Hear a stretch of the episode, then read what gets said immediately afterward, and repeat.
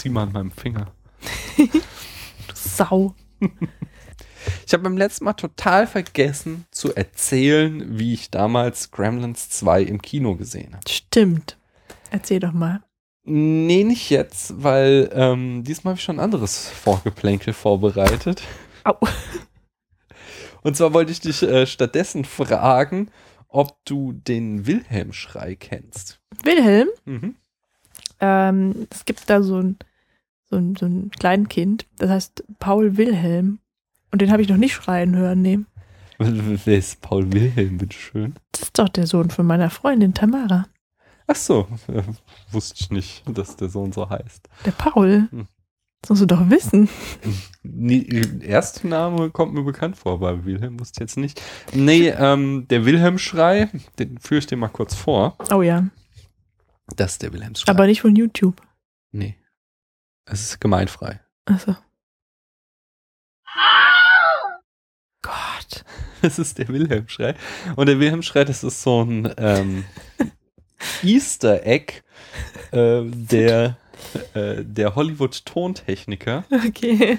Und zwar haben, äh, bauen die den in ganz viele Filme mal ein. Äh, der wurde erstmals 1951 verwendet im Film Die Teufelsbrigade, im englischen Distance Trumps. Sein Name hat aber komischerweise bei seiner Verwei- Verwendung 1953 ähm, der brennende Pfeil, da wird, stirbt wohl jemand mit Namen Wilhelm und schreit so. Paula kriegt sich gar nicht mehr ein vor Lachen, Mir fallen gerade lauter lustige Situationen ein. wo man den Wilhelm schreit. Kannst du mal gerade den Finger über dem Knopf schweben lassen? Wieso? Ich geh mal kurz. Ich geh mal kurz aus dem Fenster gucken. Ich geh mal kurz Bier holen. Da kommt Paula wieder. Das Bier ist alle.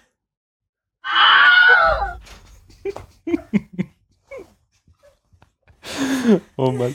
Jedenfalls wurde der Wilhelm-Schrei bis heute schon in über 300 Filmen verwendet. ähm, unter anderem in so Darf Sachen. ich den auf meiner, auf meiner Jingle-Machine haben? Ja, ja. Leute flattert, damit Paula endlich ihre Jingle Machine bekommt. Jedenfalls wurde er unter anderem bei Indiana Jones ähm, und der Tempel des Todes benutzt. Die Verwendung ist übrigens sehr lustig, weil da haben sie sogar die Szene aus der allerersten Verwendung nachgestellt. Mhm. Bei Toy Story, den Simpsons, ich finde, es klingt auch voll wie Homer Simpson. Und wie gesagt, der, der Wilhelmsschrei ist über 300 Mal ähm, in Filmen verwendet worden. Äh, ich werde so einen Supercut in einen Blog stellen, wo man so einige Verwendungsweisen sieht, wie immer wieder die Leute auf die gleiche schöne Art und Weise schreien. Äh, ich erwähne das, weil in dem Film, den wir heute geguckt haben, auch äh, Tontechnik eine Rolle spielen wird. Und dazu kommen wir aber später noch. Ich wollte noch eine Sache sagen, nämlich ähm,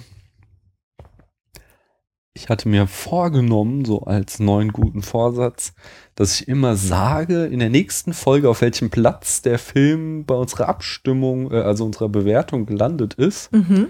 Weil ich glaube, viele unserer Hörerinnen und Hörer, wenn ich jetzt so die neuen Statistiken bei äh, Podlove sehe, die gucken halt eigentlich nicht auf unseren Blog, sondern hören es in, in äh, ihren Apps und so weiter und so fort. Und deswegen wollte ich es einfach mal nur erwähnt haben, damit diese unsere Einschätzung des Films nicht so vollkommen in der Luft hängt.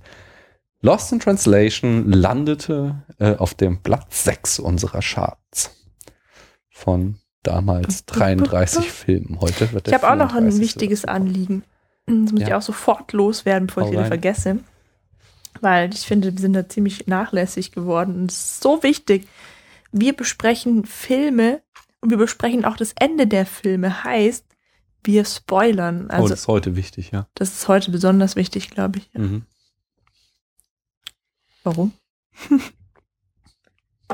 Du saßt ungefähr das ganz letzte Drittel des Films neben mir, hast dich in meinen Arm gekrallt aber, aber die werden doch überleben. Aber die, die, die, die, die, das Baby, das stirbt doch nicht, oder? Und die Mutter, aber oh nein, die bringen die bestimmt um, oder? Die werden, die, die, so sagst du Und dem, ich wäre ja. froh gewesen, wenn du gespoilert hättest, ja. Hm.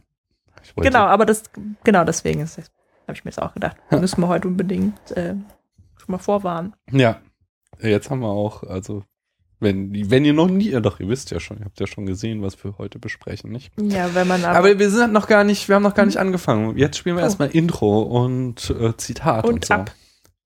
How many months? It. It takes nine months. Okay. Who's the father? We fed. I'm a virgin. Sorry.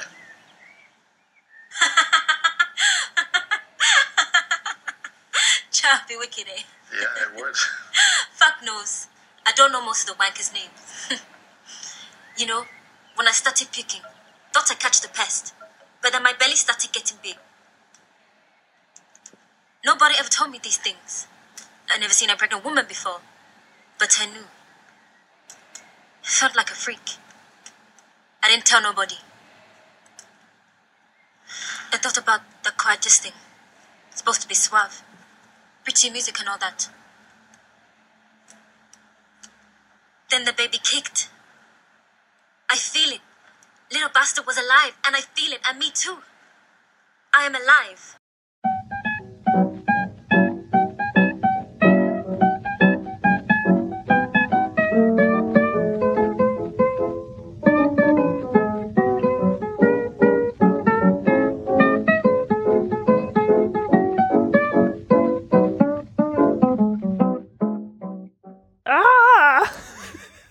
Paula.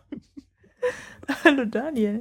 Hallo liebe Zuhörerinnen. Und liebe Zuhörer, herzlich willkommen zur 34. Folge des Spätfilms. Meine Güte, 34 Folgen. Ja, wir nähern uns unaufhaltsam der 50.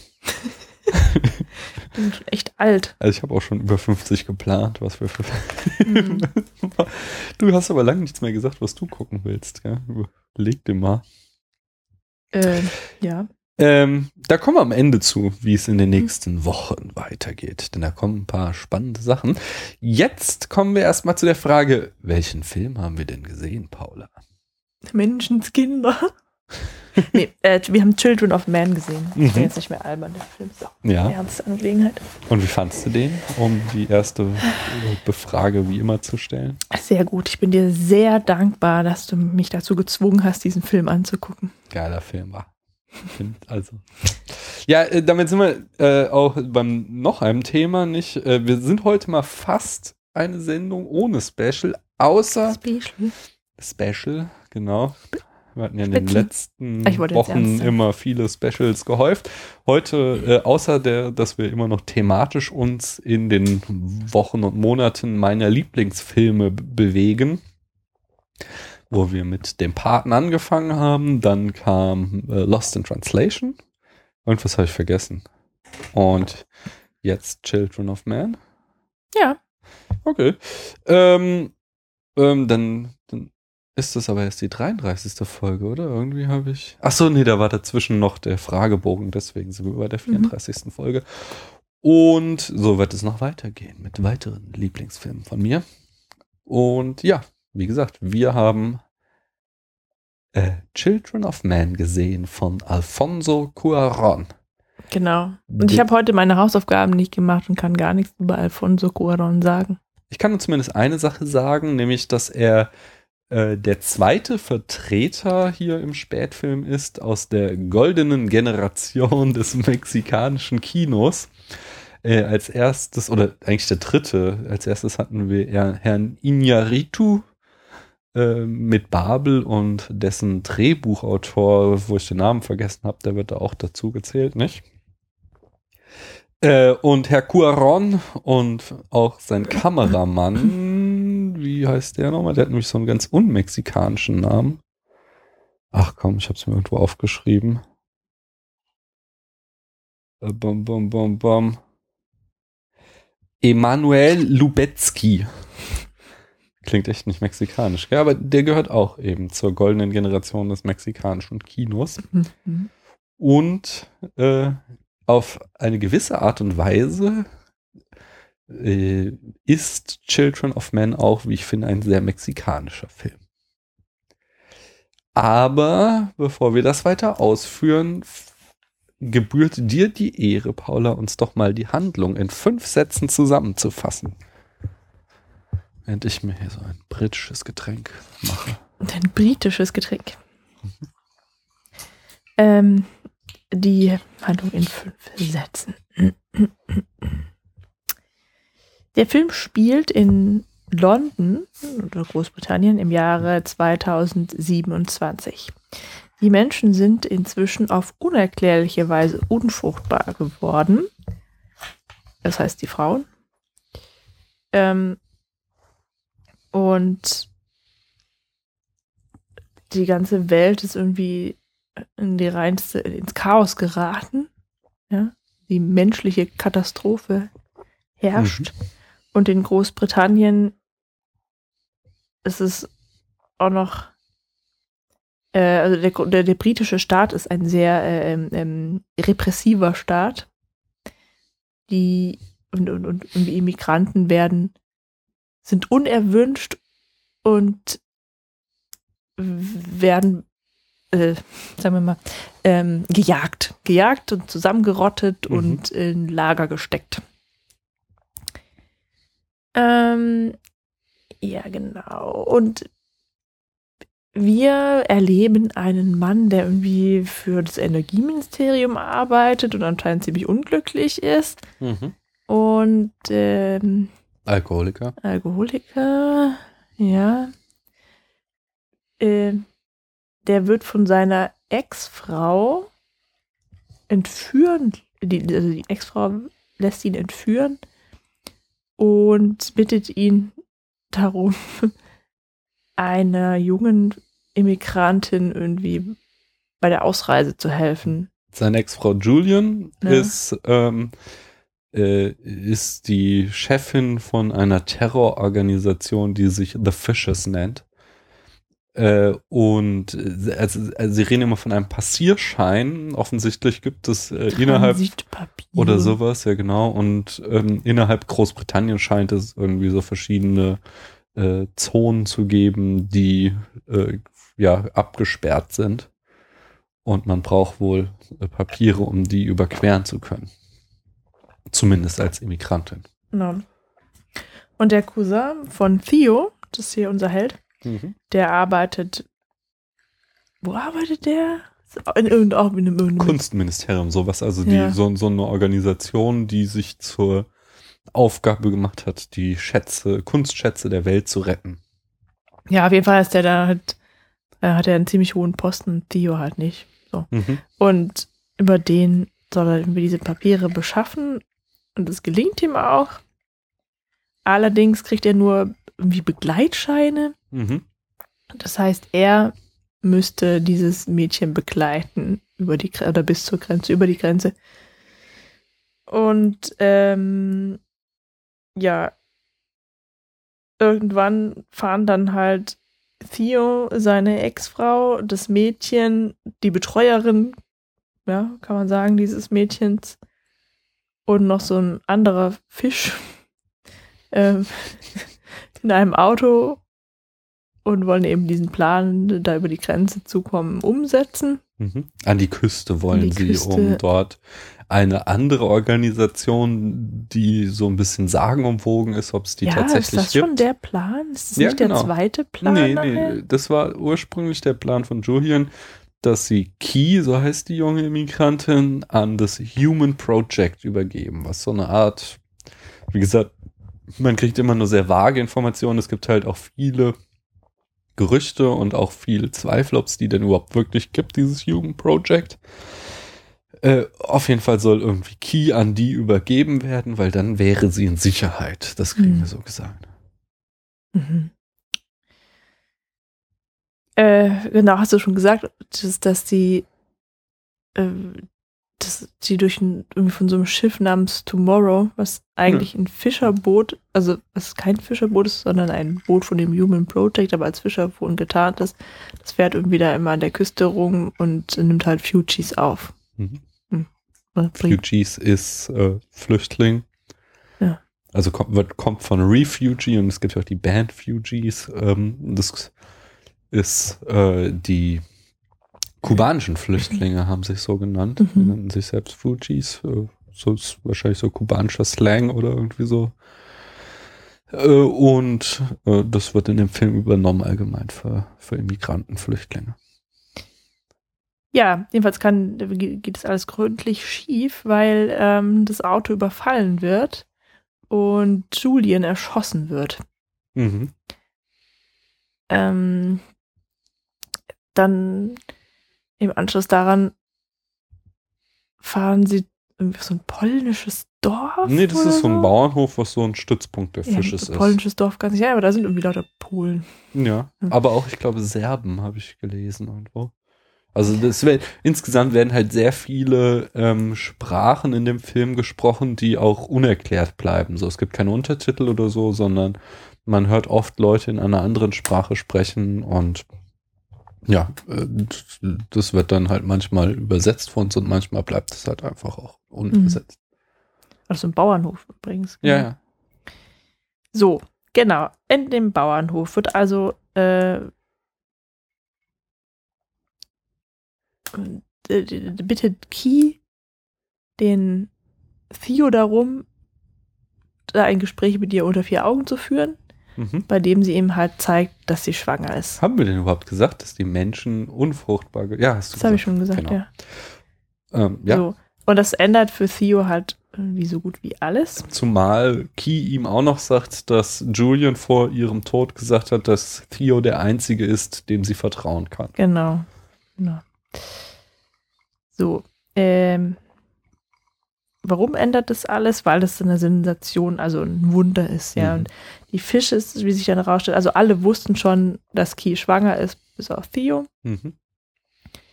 Und äh, jetzt wurde, wird dann halt irgendwie beraten, was jetzt also zu tun ist nach Julians Tod. Ähm, und ich hab nicht Die so. Fisches haben Mhm. plötzlich äh, einen Sinneswandel und wollen Key nicht mehr dem Human Project übergeben, sondern halt das Baby quasi als ihr Banner vorantragen in der Revolution. Ähm, die offensichtlich verüben die auch Terroranschläge, äh, ist es nicht ganz sicher. Sie bekennen sich nicht dazu, aber äh, manche konnten ihm wohl nachgewiesen werden. Jedenfalls gibt es da so mal so einen Streit, wo das rauskommt. Ähm, äh, und die, die, der Plan ist halt, dass die halt irgendwie die Regierung stürzen und ein Regime einsetzen, was halt äh, die Fujis äh, ja humane behandelt, aber das halt militant umsetzen wollen, diesen Plan. Hm. Und dieses Baby wollen sie halt als Symbol für ihren Widerstand haben, dass ein äh, eben eine Fuji, so ein, dass die erste Mutter ist seit 18 Jahren. Ja, aber ist es denn, das ist jetzt schon der Plan, den sie der, mit der Key zusammen aushacken? Nee, eben nicht. Das Was ist also, Die haben doch da irgendwas anderes beschlossen, dass sie erstmal da bleibt, bis sie schwanger wird, äh, bis sie, das, bis sie entbunden wird und dann mit dem Kind zu der Tomorrow Äh, geht, oder? War sie sind so? dann noch, also sie, die, das wird in diesem in so einer Konferenzsituation vorgetragen, diese, was ich eben gesagt habe. Äh, aber sie, sie geben sich dann noch sehr moderat. Und äh, Key sagt halt, sagen halt irgendwie, Key, letztlich wäre die Entscheidung bei Key und Key äh, sagt halt, sie möchte zu dem Hume Project und äh, sie, äh, die quasi, der Kompromiss ist dann quasi, dass sie auf dem Bauernhof bleibt, bis das Kind geboren wurde und anschließend zum Hume Project kommt, so.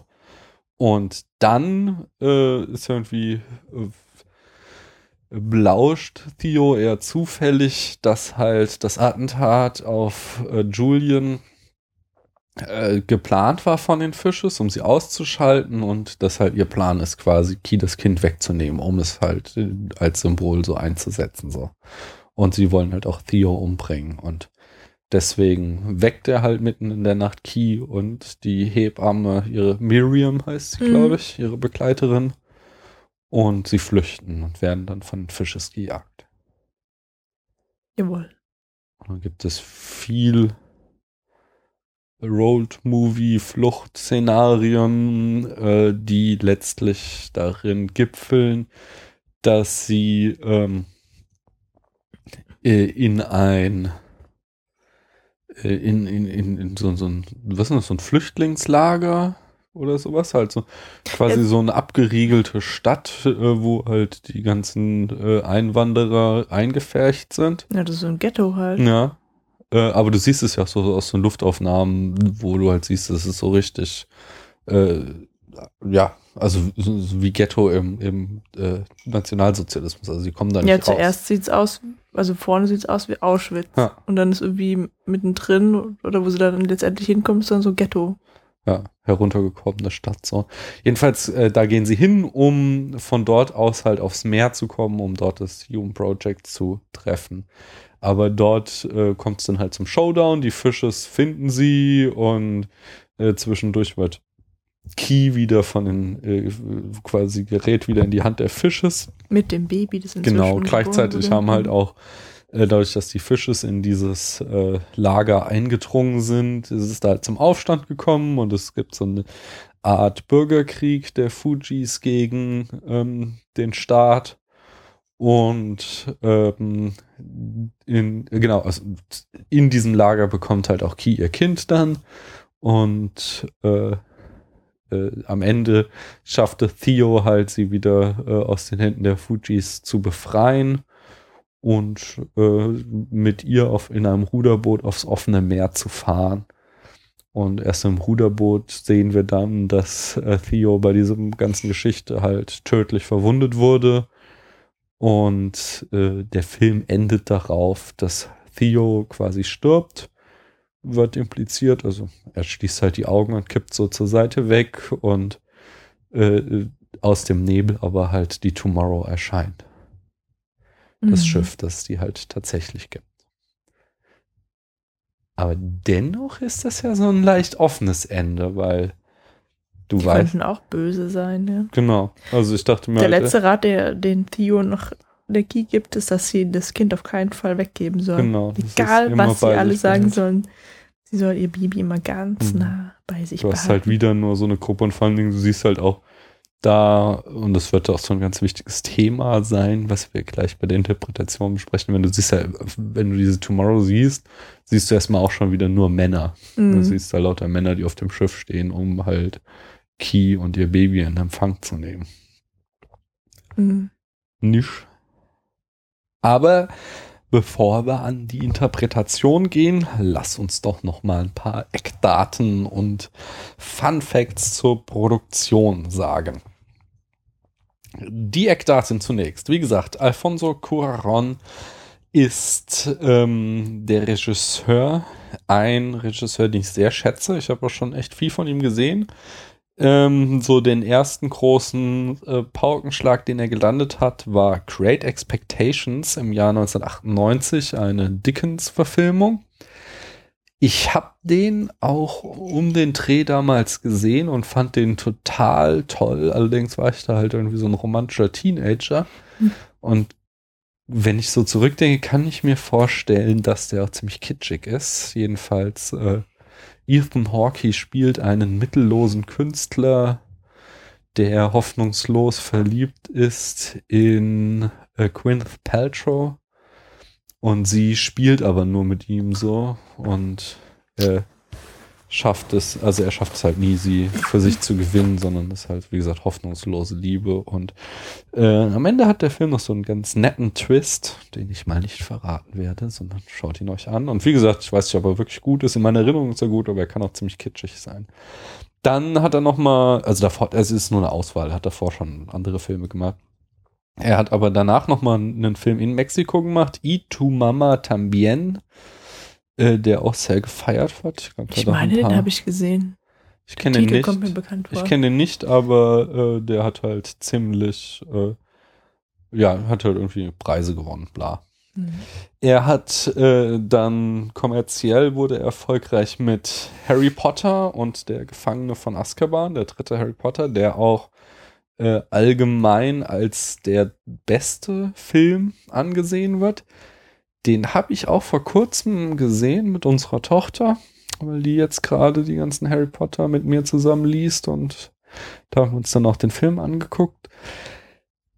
Das ist so eine Sache. So, äh, der hat durchaus seine Stärken. Er hat vor allen Dingen, ähm, was super ist, dass er so einen Spagat hat, dass er einerseits viel düsterer ist als die ersten beiden äh, Potter-Filme, die ja irgendwie mehr wirklich so Familienabenteuer sind.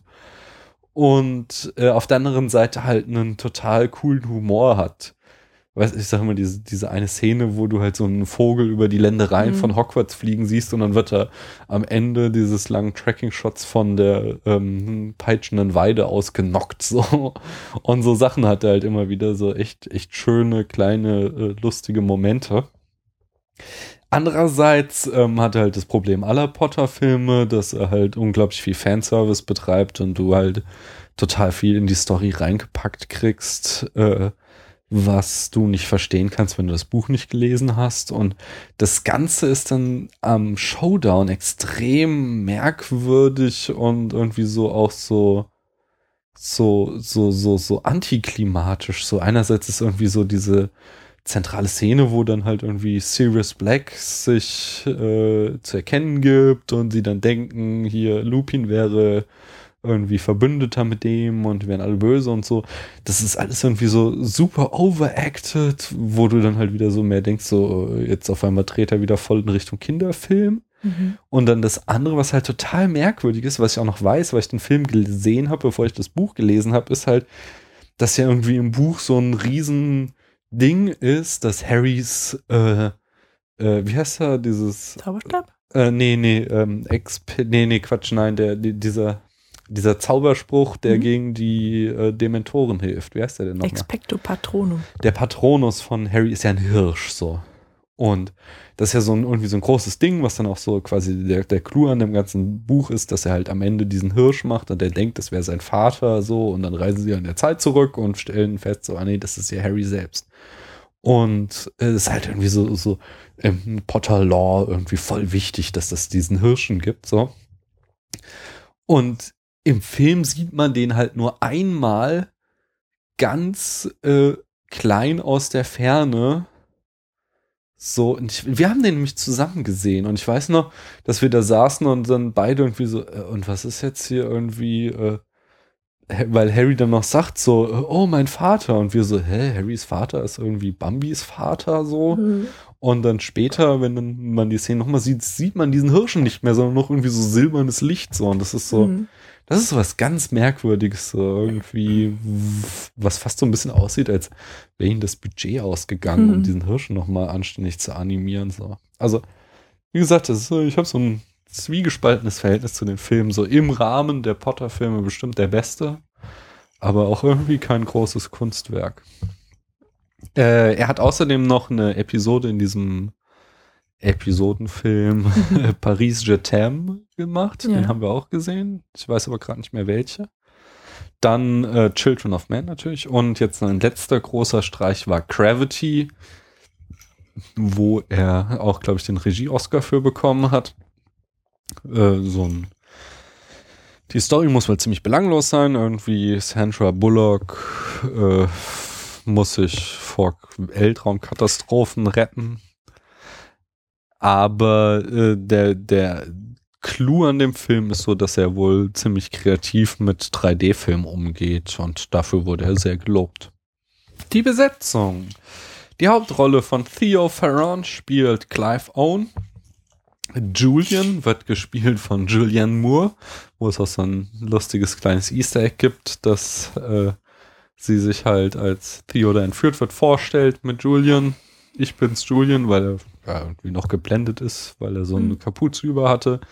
Und dann kriegt man so halt den Reaction-Shot von äh, Theo und neben ihm ist er sitzt so in so einem Raum, wo so Tapeten, an, der- also Zeitung an der Tapete klebt, äh, die Tapete aus alten Zeitungen besteht, so könnte man wahrscheinlich sagen. Und er sitzt halt so und direkt neben seinem Gesicht steht halt Moore und sie sagt, "Ja, ich bin's, Julian. Und dann Mhm. Gegenschnitt Moore. Haha, witzig. Ja, stand, stand sogar Forget Baby Moore, glaube ich. Ja, vergeht. Oder Unforgettable. Ja, jedenfalls ist mit dem Baby ja dann auch Mhm. nochmal zwischen den beiden wichtig und so nicht. Naja. Äh, und der dritte äh, Bekannte im Cast ist sicherlich Michael Caine, der große Michael Caine, der Jasper spielt, einen Hippie. Alt-Hippie-Freund von Theo. Ja, das ist echt interessant, weil der nämlich im Jahr 2027 immer noch die Musik aus den 60ern und 70ern des 20. Aber er spielt, wie gesagt, er spielt zweimal äh, ja auch irgendwie so Musik, was so zeitgenössische Musik ist, was dann halt voll abgedreht So ein Lärm ist. einfach Ja. nur. Aber das sagt wahrscheinlich, sagen alle Menschen von der Musik Der zwei Zukunft. genau, Generationen entfernt ist. ähm, aber da hab ich mich auch gefragt, gibt es Menschen, die Michael Caine nicht mögen? So, der hat nie irgendwie so besonders krass gute Rollen gespielt, oder? Außer jetzt bei der Muppets Weihnachtsgeschichte. aber trotzdem ist er irgendwie deshalb, das ist einfach so ein sympathischer Typ, oder? Mhm. Ich glaube auch, Ja. dass den jeder mag. Ja. Der Film stammt aus dem Jahr 2006. Er hatte ein ziemlich großes Budget von 76 Millionen, also noch nicht so zeitgenössische Blockbuster. Die gehen ja in der Regel mittlerweile immer über die 100 Millionen, aber halt schon, schon ziemlich dick. Und das Genre liegt irgendwo zwischen Science Fiction, Dystopie, Thriller und Drama. Science Fiction ist es ja wohl nicht, oder? Ja, natürlich, es spielt ja in der Zukunft und wir haben ja auch Ja, aber da gibt es doch keine Also es ist- besondere. Es wird halt, das ist äh, halt Subgenre Near Science Fiction oder Low Science Fiction halt, so dass wir halt, ja, wir haben ja schon zum Beispiel diese ganzen äh, öffentlichen Gebäude, wo immer so Animationen dran sind oder die Busse und so und äh, die ganzen Straßenszenen. Busse? An den Bussen ist immer so große animierte Werbung dran. Ja, aber das ist doch nichts Neues. Das haben wir doch schon bei Lost in Translation gesehen. Ja, aber das ist Japan, nicht Land. Ne? Und äh, ich meine, das ist ja, also natürlich ist es halt eine dystopische Zukunftsvision. Mhm. 2027 spielt es. Ähm, es ist, äh, ja, also du, kann, du hast ja auch immer so eine, also zum Beispiel immer eine Mischung zwischen Oldtimern und so Rikschas, was ja wohl auch eindeutig ein äh, Zitat von Blade Runner ist auf den Straßen. Andererseits dann so futuristische Autos, wieder diesen Citroën, was sagst du? CX Break. CX Break, der aber irgendwie so schwarze Der hat andere Kotflügel und eine Ja. andere Motorhaube. und äh, ja, also klar, also es ist, es ist jetzt nicht irgendwie äh, Star Trek oder so, was irgendwie Jahrhunderte in der Zukunft spielt und alles irgendwie total fancy ist, sondern das ist halt eine nahe Zukunft, aber es hat offensichtlich schon eine Weiterentwicklung stattgefunden, auch wenn das jetzt alles gerade vor die Hunde geht. Du hast ja auch dann dieses, weißt du, äh, als er da seinen Cousin besucht in dem Ja, Mysterium, gut, da ist irgendwie der. Sohn oder so, der so eine Art Mhm. Autist oder ist oder so, der hat so ein äh, ist auch wieder ein Zitat an Brazil, so, so, so eine Handapparatur, mit dem er halt seinen Computer steuern kann. Und also klar, es ist, wie gesagt, nicht irgendwie sonderlich äh, dominant, die Science-Fiction-Elemente, aber es ist drin. Na gut, Können wir uns darauf einigen? finden wir. Die Vorlage äh, zu dem Film bildete der Roman von P.T. James, die auch äh, ein kleines Cameo hat, und zwar gleich am Anfang in diesem Café ist sie, glaube ich, diese alte Frau, die Mit da dem Hund. Genau, das müsste sie sein, weil sie ist nämlich auch 2014, also acht Jahre später, äh, im Alter von 94 Jahren gestorben. Und äh, sehr sympathisch ist, äh, obwohl der Film sehr anders ist als das Buch, äh, fand sie den Film toll und war Herrn Cuaron sehr dankbar, dass er ihr Buch so gut umgesetzt hat. Mm. Ja, und jetzt genau die Geschichte, warum ich hier den Wilhelmsschrei am Anfang gebracht habe, nämlich äh, das äh, eine spannende Geschichte an der Produktion ist, dass äh, Children of Man der erste Film war, Mainstream-Kinofilm zumindest, der einen äh, Schrei auch, ein Sample, äh, der unter einer Creative Commons Lizenz steht, benutzt hat, also unter einer freien Lizenz, nicht kommerziell. Und äh, äh, bei diesem Creative Commons ist ja immer, du darfst es benutzen unter gewissen Bedingungen. Äh, und eine war hier halt dann äh, eine Namensnennung. Mhm. Äh, Das ist auch die Lizenz, die wir hier im Spätfilm benutzen, halt so. Darfst du mitmachen, was du willst. Hauptsache, du nennst unseren Namen dabei. Und das wird auch tatsächlich im Abspann korrekt alles angegeben, von wem dieser Schrei ist. Und den spiele ich euch jetzt auch vor. Wenn, und zwar ist es der äh, Mail This Loud Scream von Than Wenispan. Werde ich natürlich auch dann ordnungsgemäß. Gott, und wo kommt der jetzt vor? Keine Ahnung, es gibt ja viele Szenen, wo da Leute schreien in dem Film. Hm. Und da wird der benutzt, dieser Sound. Und ist halt ein großes Ding, so dass halt Creative Commons 2006 im Mainstream angekommen war und es tatsächlich in einen äh, Kinofilm geschafft hat. Hm. Ist ja in Sachen Urheberrecht quasi äh, ein Ding hoffentlich der Zukunft. Aber der Film ist weniger für seinen Sound, obwohl der auch wirklich gut ist. Ähm, zum Beispiel eine ganz tolle Sache an dem Sound ist, dass wir äh, nach Explosionen immer so ein äh, Tinnitus-Geräusch be eingespielt bekommen, was uns so ein, Mhm. so ein quasi den Point of View von Theo einnehmen lässt. So quasi, es hat jetzt eine Explosion gegeben und dann haben wir nur noch so ein Piepsen erstmal. Ja. Ähm, und äh, aber äh, berühmt ist der Film nicht für den Sound, sondern für die Bilder. Ja. Und zwar sagte ich äh, schon, dass der Kameramann Emanuel Lubezki ist und das ist quasi der Typ im Augenblick, den du in Hollywood anrufst, wenn du irgendwas mit Longtakes machen willst. Und zwar hat er eben in den letzten beiden Jahren jeweils den Oscar für das äh, für die beste Kamera gewonnen. Erst für Gravity, wo er schon einen 18 Minuten Longtake drinne hat. Also ein Longtake ist wie gesagt eine einzige Kamerafahrt ohne Schnitt dazwischen. Und ähm, jetzt im Jahr 2015 hat er wieder den Oscar dafür bekommen. Und zwar für Birdman von Herrn Iñárritu wiederum ist der Film. Und äh, Birdman ist der Clou, dass der komplette Film ein One-Take ist. Natürlich ist es nicht komplett One-Take, auch bei Children of Men, der mit langen äh, Takes arbeitet, wurde da, wenn man so will, getrickst, indem äh, mehrere Takes dann doch zusammengeschnitten werden und die Schnitte mit CGI äh, versteckt werden, mit Hilfe von CGI.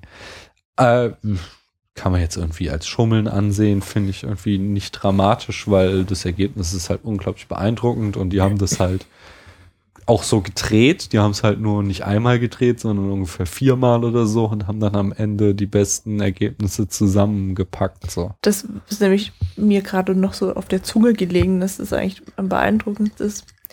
So bei der zweiten Szene vor allem, ähm, dass wenn du eben so, ein, so eine lange Szene hast, die nicht geschnitten wird, das, dann halt alles so perfekt getimed sein Mhm. muss. Ja, wenn du halt irgendwie eine Gesellschaft äh, filmst, die halt Tee trinkt und Mhm. du dann fünf Minuten nicht schneidest oder so, dann ist es halt einfach, aber da zwei, vor allem die zweite Szene, so eine, da rennt er durch so ein Viertel und da wird aus den Häusern geschossen und immer wieder Mhm. laufen Menschen hin und her und Ja, das muss komplett äh, choreografiert werden. So. ja, Und dann kann natürlich was schiefgehen, so, dass halt mal jemand nicht kommt, so, und die drehen es dann zu Ende und machen es halt, wie gesagt, nicht einmal, sondern mehrmals. Mhm. Und am Ende wird es halt dann äh, so übergeblendet und mit Hilfe von CGI versteckt, dass es halt jetzt Mhm. dann eigentlich ein Schnitt drinne steckt, so.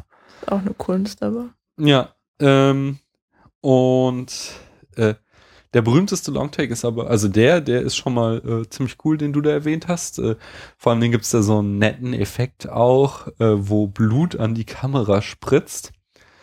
Und ähm, was, was dich halt nochmal so irgendwie eine Nummer mehr in die Szene reinzieht, wo du halt wirklich so das Gefühl hast, du bist jetzt dabei. da wird doch auch deine berühmte vierte Wand durchbrochen. Ja, genau. Das ist, ja, auf jeden Fall. Ist ein Durchbrechen der vierten Wand. Du wirst, du wirst halt, ähm, du kriegst, du siehst halt die Kameralinse, aber es, es wirkt in dem Moment nicht so, als wollten sie darauf auf, oder, also, naja, schon, du kannst halt, äh, du, du, du, du hast halt wirklich das Gefühl, du rennst gerade mit Theo da durch dieses Kriegsgebiet und hast halt keine Zeit, das Blut wegzuwischen oder der Kameramann, so. Er hat halt einfach Mhm. jetzt nicht die Möglichkeit, die, die Linse wieder zu reinigen, sondern der, auf den wird halt geschossen, so. Und deswegen zieht dich das dann nochmal mit rein. Und das Lustige ist, das war ein Versehen, so. Das war halt äh, so mit, die machen das ja mit so Kunstblutspacks, die explodieren so. Ähm, und es sollte gar nicht an die Linse spritzen. Und äh, da habe ich jetzt verschiedene Interpretationen, äh, verschiedene Stories wieder gelesen. Äh, äh, Fakt ist auf alle Fälle, dass Cuaron das erst nicht im Film haben wollte und es Mhm. nochmal drehen wollte und dann Lubetzky ähm, sagte so, nee, nee, hier, das ist genau quasi äh, die Sahne auf dem Kaffee. Das müssen wir- Alter, überleg doch mal, das ist doch voll cool. Ja, ja. Das lassen wir jetzt drin. Genau, der sagte so, das, das, das muss drinne bleiben, das macht deinen Film besonders.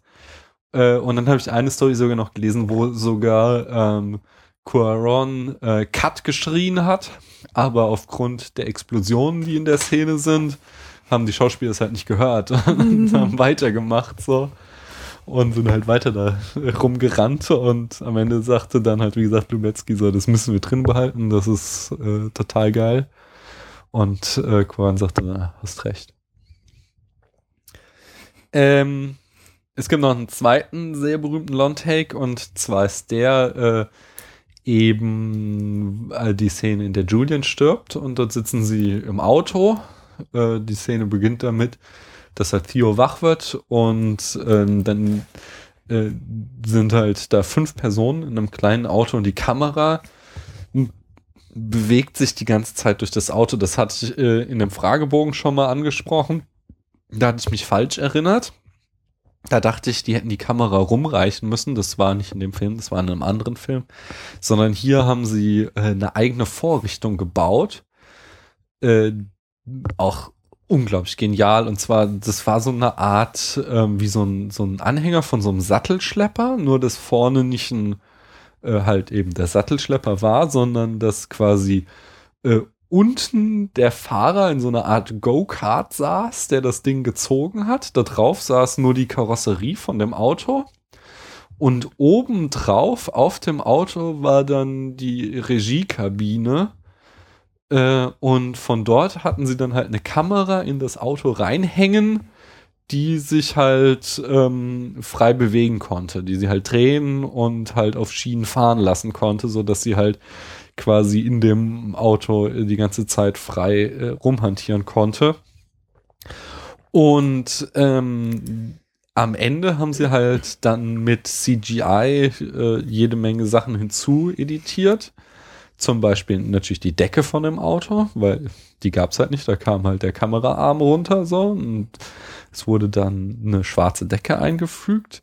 Das Motorrad, äh, was, äh, wo die, der Todesschütze drauf sitzt, äh, das wird ja dann, Theo macht ja dann so die Autotür auf und das Motorrad äh, fliegt vorne nochmal so auf die Motorhaube und die stürzen so. Ähm, ab dem Moment, wo die Tür aufgeht, ist das äh, Motorrad computeranimiert. Die äh, Fensterscheibe, die auch sehr geil langsam dann so zerbricht, weißt du, kannst du das nicht mitgekriegt? Das so, dass so durch den Schuss sind dann halt so Risse in der Scheibe, die dann immer langsam immer größer werden, bis sie dann irgendwann runterfällt. So. Mhm. Ähm, das ist, war auch CGI. Und wie gesagt, insgesamt haben sie die Szene sechsmal gedreht und dann die am besten gelungensten Takes zusammengesetzt. Ach ja, und der Tischtennisball, bevor da äh, die Action losgeht, machen Julian und Theo so ein Spiel, wo sie ihm und er ihr so einen Tischtennisball in den Mund spucken. Mhm. Und der Ball selbst war auch computeranimiert. Tö. Okay. Ähm, ja, ich denke. Ach so, ne, genau. Ein, eins noch, äh, was dich ja auch sehr beeindruckt hatte, war die, ähm, Die Geburt. die Geburt, genau. Und zwar hatten sie die so gemacht, dass die Schauspielerin Claire Hope ähm, Ashtay in einem äh, so einem Fake-Unterkörper steckte. Also wahrscheinlich hatte sie, äh, weil verschwanden ihre Beine im Boden so. Äh, und äh, vor ihr aufgebaut waren halt dann quasi Plastikbeine oder Gummibeine. und ähm, äh, ja, Theo holt, ja, ist dann halt Geburtshelfer und holt dann halt das Baby äh, aus ihr raus, so und äh, das Baby war während des Drehs und so, das hatten sie auch erst so geplant, eine, eine, eine, eine Puppe, die dann mit so Animatronic, ähm, äh, also Roboter quasi sich bewegen sollte, aber es sah halt scheiße aus und Mhm. das wollten sie dann nicht. Und haben dann nochmal eine eigene ähm, CGI-Firma engagiert, die nur dieses Baby animiert hat. Oder halt diese Szenen, weil sie mussten dann auch noch irgendwie so das Kabel ret äh, retuschieren, was halt irgendwie die Babybewegung gemacht hat und so. Äh, und das Baby sieht unglaublich gut aus. Das sieht Mhm. wirklich, wirklich echt aus. Auch heute noch. Wir sind ja jetzt irgendwie Die Geburt sieht fast gut zehn aus. Jahre später. Ja, ja. Das ist. Aber ich meine, dieses Baby, das sieht halt, ich finde es nicht, dass, man sieht nicht, dass es halt computeranimiert ist. Mhm. Ja.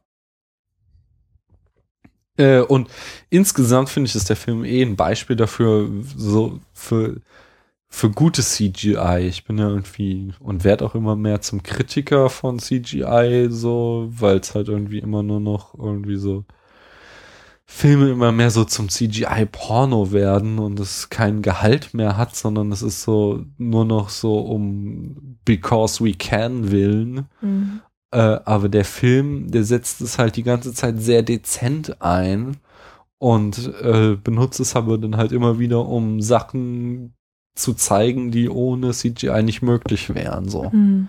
Und das finde ich ist halt eine ziemlich coole, ja, ist einfach eine sehr, sehr coole äh, Art und Weise, wie man diese Technik in einem Film einsetzen kann. Nicht? Ja. Aber das war's von mir zur Produktion. Dann kommen wir doch mal zum filmischen Erzählen. Mhm. Zur großen Frage, wie uns der Film seine Geschichte erzählt. Ja. Willst du etwas sagen zu? Ähm, Du hast ja vorhin noch irgendwelche Bücher gewälzt. ich weiß nicht, wo ich anfangen soll. Dann fange ich Also, nochmal an. Ja.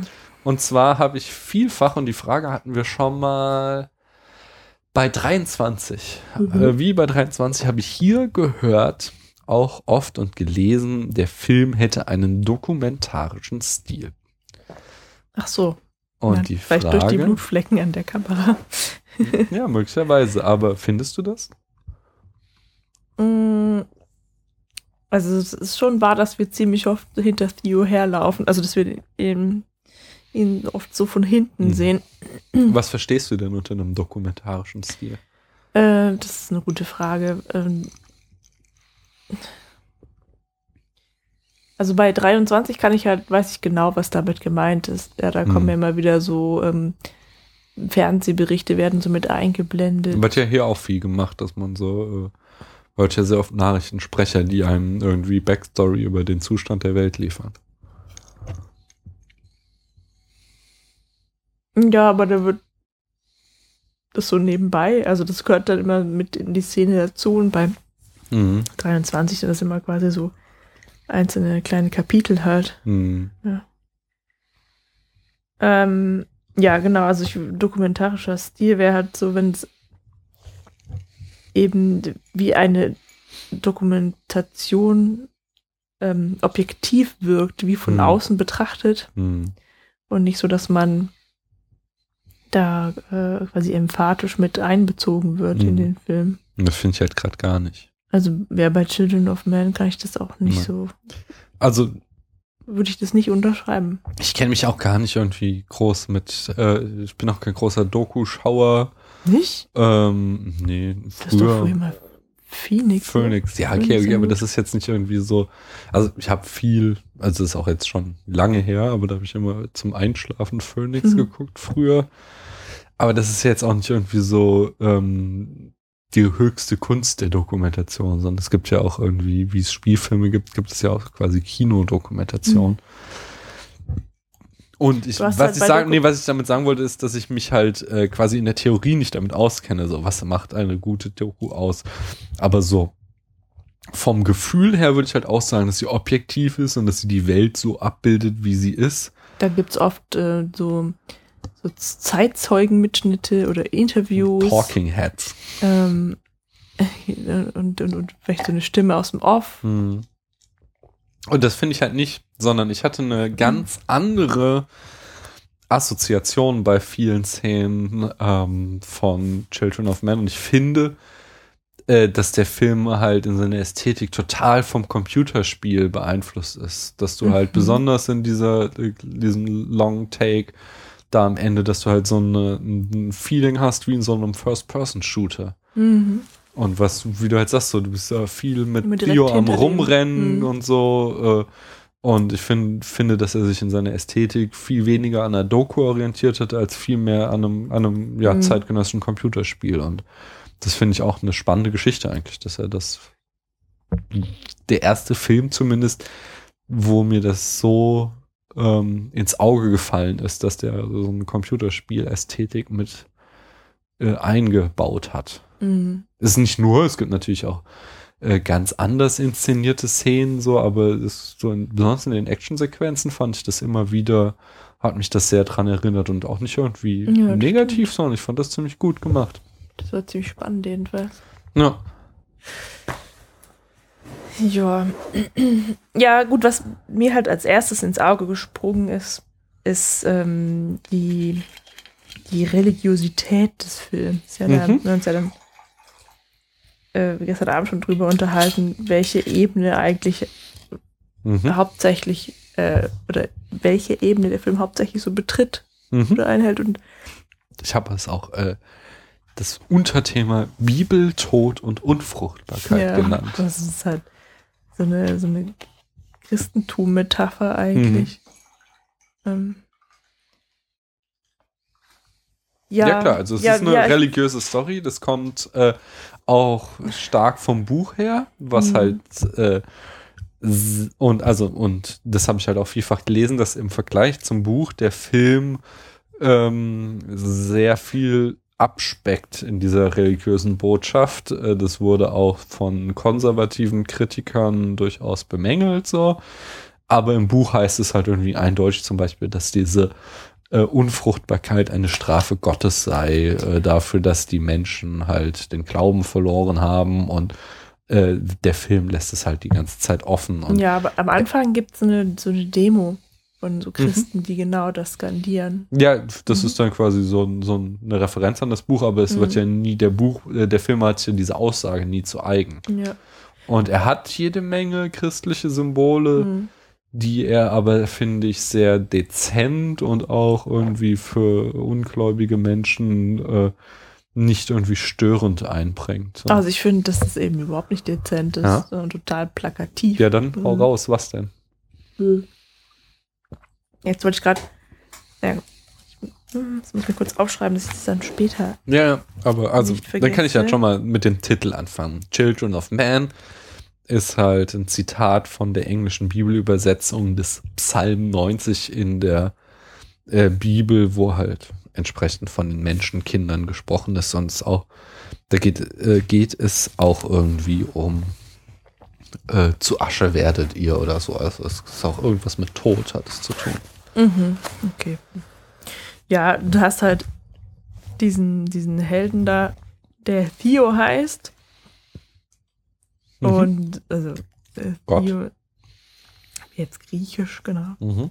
griechische Vorsilbe für Gott. Und ähm, dann hast du eben diese schwangere Frau, die heißt, die heißt zwar nicht Maria, aber Ki. Mhm. Also es wird zwar anders geschrieben, aber diese äh, ist ja eine Homonymität, Für? Schlüssel. Mhm. Sie ist ja quasi der Schlüssel für, ähm, also einmal für die Fisches, für, ihren, für ihre Mission da. Wo wir beim nächsten Symbol wären, die Fische. Der Genau. Fisch ist das christliche Symbol. So, und als sie halt Theo zeigt, dass sie schwanger ist, also sie zieht sich aus und dann sieht man einfach ihren Bauch. Mhm. Ähm, steht sie halt in einem Stall inmitten der Kühe. Mhm. Dann, ähm, ja, da weiß ich nicht, ob das so eindeutig ist und gemeint ist, wie ich denke, dass es gemeint ist. Äh, alle Tiere in dem Film mögen Theo so gerne. Mhm. Und ja, nee, das ist vielleicht ein bisschen zu weit hergeholt. Aber ich musste halt irgendwie an, ich musste halt an Jesus denken, der ja auch sich immer halt ähm, äh, der Geschichte nach zumindest immer viel mit Kindern umgeben hat oder, oder mit, mit so unschuldigen.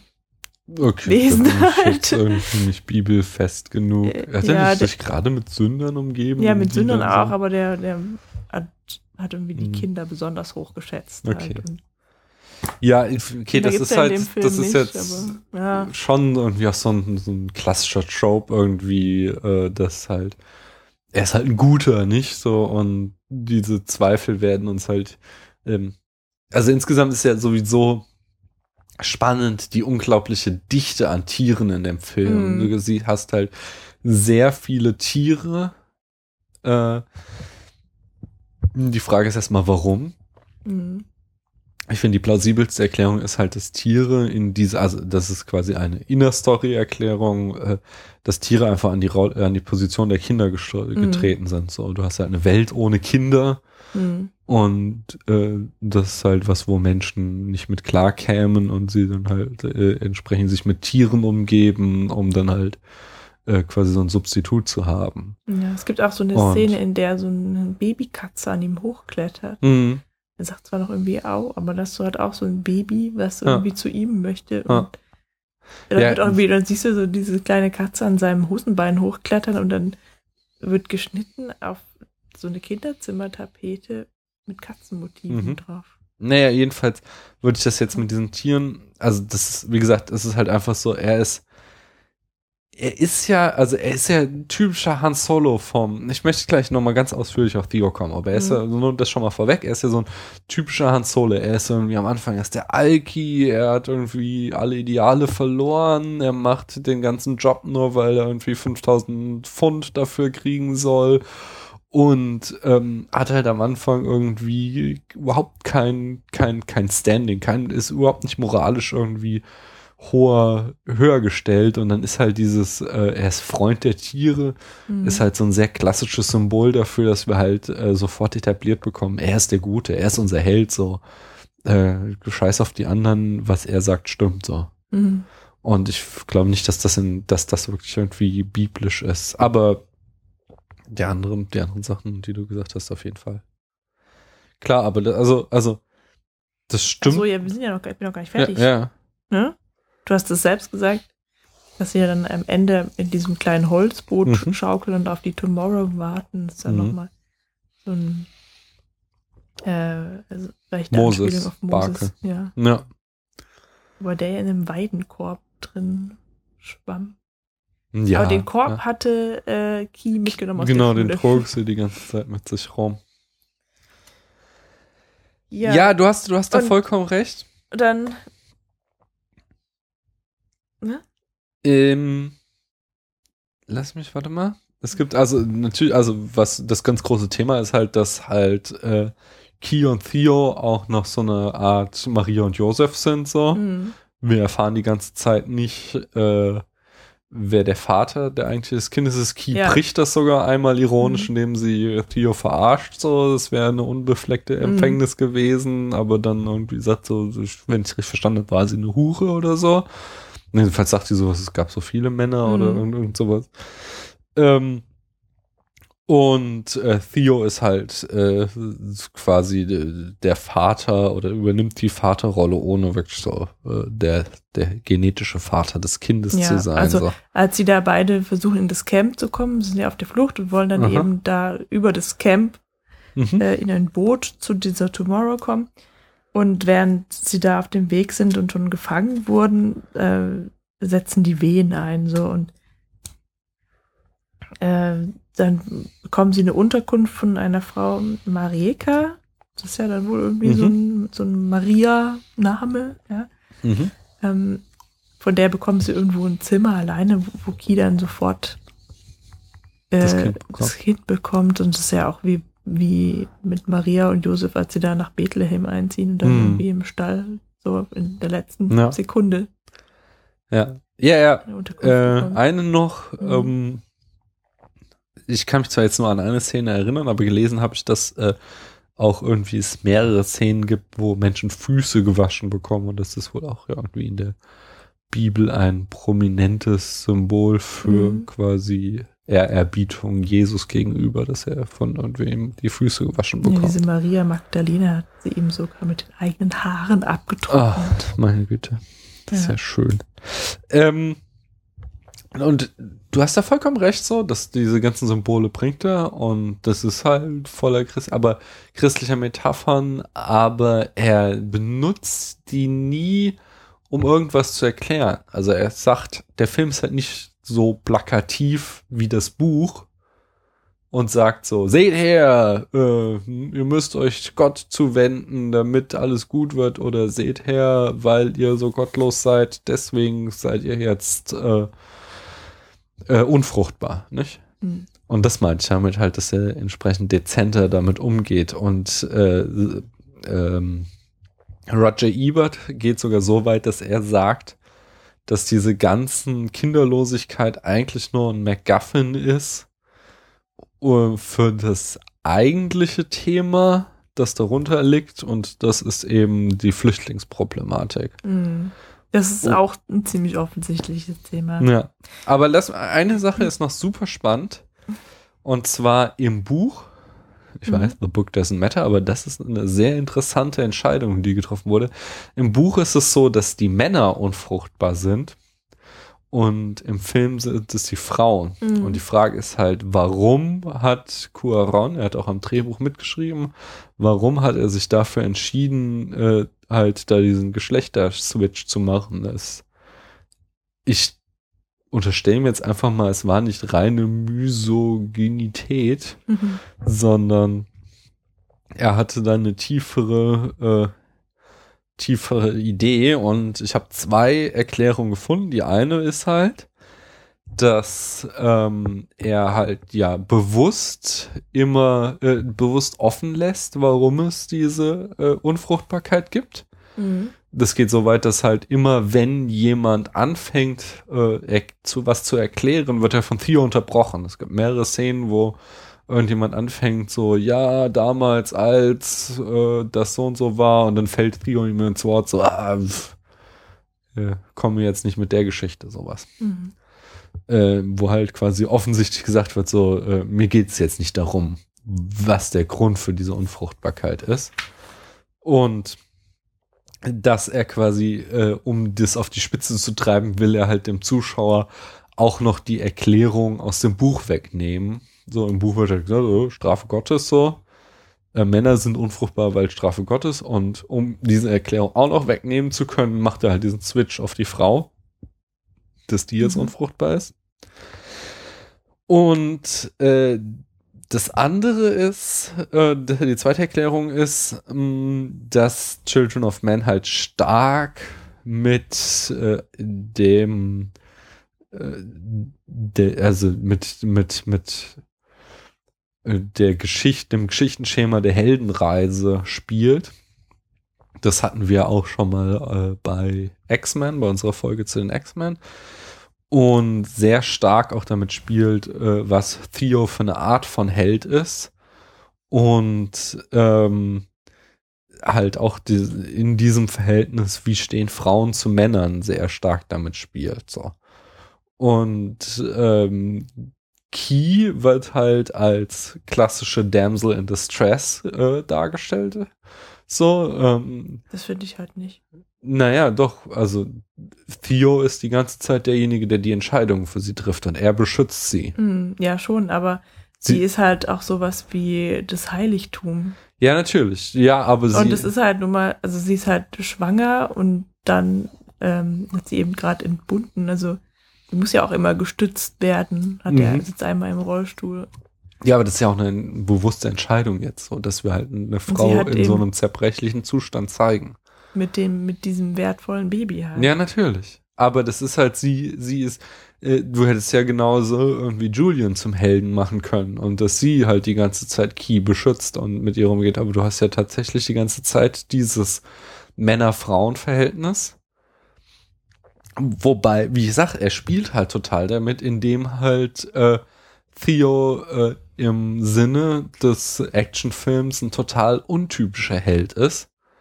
Und alle anderen Männer, die sich halt maskulin bewaffnet und äh, äh, ja, potent zeigen, führe ich alles gleich noch aus. Das ist ein sehr komplexer Gedanke.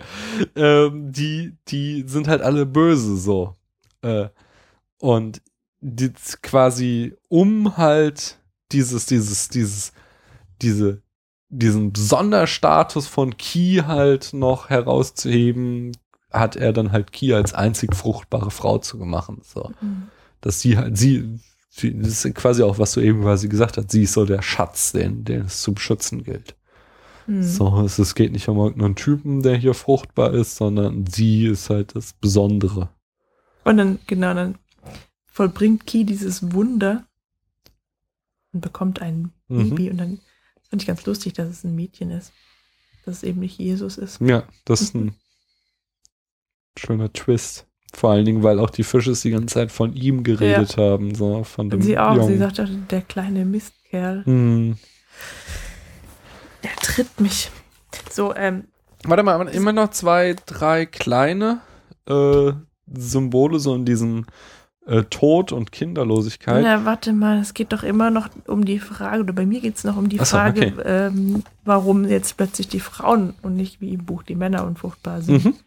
Und zwar, wenn es ja nun mal schon auch in der Zukunft spielt, ja, Mhm. ähm, dann gäbe es ja immer noch sowas wie Samenbanken, die halt dieser Unfruchtbarkeit entgegenwirken Okay. könnten oder, oder dem Ja. Aussterben der Menschheit, ja. Und ähm, es ist ja nicht nur Unfruchtbarkeit, sondern es steckt ja noch mehr dahinter. Diese Miriam, Mhm. die Beschützerin von Ki, war ja wohl Hebamme Mhm. Und erzählt eben, ähm, dass es irgendwann so weit kam, dass, dass Fehlgeburten vorkamen unter ihren äh, Schwangeren halt, Mhm. unter den von ihr betreuten Schwangeren, dass also die, die Föten gestorben sind sogar. Mhm. Ja. Aber das ist ja, das ist ja, hat ja nichts mit Unfruchtbarkeit zu tun. Es sind einfach Kinder gestorben und konnten nicht neu Gott reproduziert werden. Mhm. Entschuldigung. Ähm, was ich noch sagen wollte, es gibt noch so zwei. du hast jetzt ein bisschen lange Ja, nee, Pause das- gemacht. Ich weiß, ich weiß, aber ich habe gerade hier bei meinen Notizen ich noch, noch was gesehen, hier diese so christlichen Symbolik.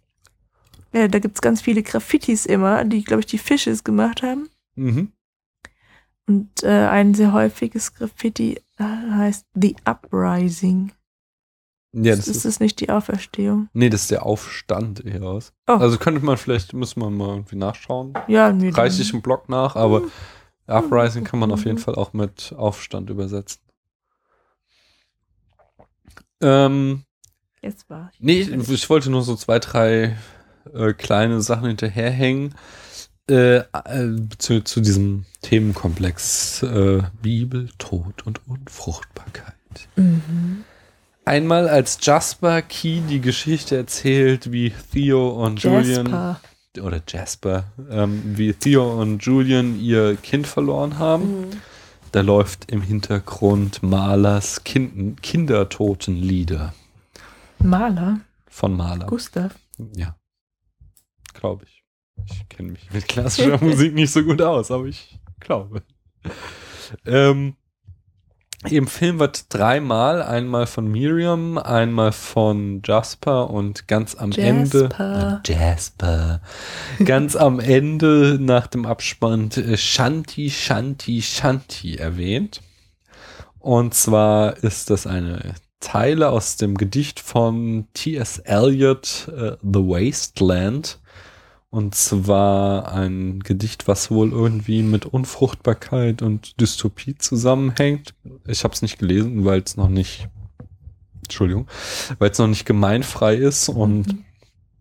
ich jetzt auch keine Lust hatte, irgendwie mir dieses Gedicht gerade zu kaufen. Ähm, aber, wie gesagt, anscheinend mit unfruchtbaren Dystopie spielen da irgendwie in dem äh, Gedicht eine Rolle und äh, das Wort Shanti ist halt Sanskrit und äh, ist halt im Buddhismus spielt es irgendwie eine Rolle und bedeutet sowas wie innerer Frieden. Ähm, Im Film wird wiederholt irgendwie Werbung für das Medikament äh, Quietus eingeblendet und You decide when. Genau, you decide when ist immer der Werbeslogan und äh, die, so eine Box steht auch bei Jasper äh, herum. bitte, bitte. Und äh, irgendwann kurz bevor halt Jasper in den Tod geht, ähm, gibt er das halt seiner Frau und äh, kurz vorher hat es, glaube ich, Key hat es offenbart, dass es sich um eine Suiziddroge handelt. Na, der meinte, der gibt es den Ratten. Benutzt es als Rattengift und sagt noch zu, äh, zu, zu Theo, sie schlafen wirklich ganz friedlich ein. Hm. Ja, aber das macht er ganz am Anfang. Ich glaube, da ist es noch nicht so ganz klar, was er damit meint. Jedenfalls habe ich das noch nicht so gerafft. Und später Nee, das gab ist es nicht am mal. Anfang, das ist da, als sie, ähm, als Theo mit, mit Key Okay. und Miriam kommt. Und, Okay, ich und doch dachte, Jasper so, wo er doch erst denkt, dass Jasper sich umgebracht hat. Ach so, okay. Und äh, jedenfalls ist dieses Quietus auch nochmal ein Hamlet-Zitat. Da gibt es so eine Textzeile irgendwo. Ich habe Hamlet auch nie gelesen. Ich habe, möchte ich mal hier äh, meine Ehre retten. Ich habe sehr viel Shakespeare gelesen, aber Hamlet war nicht darunter.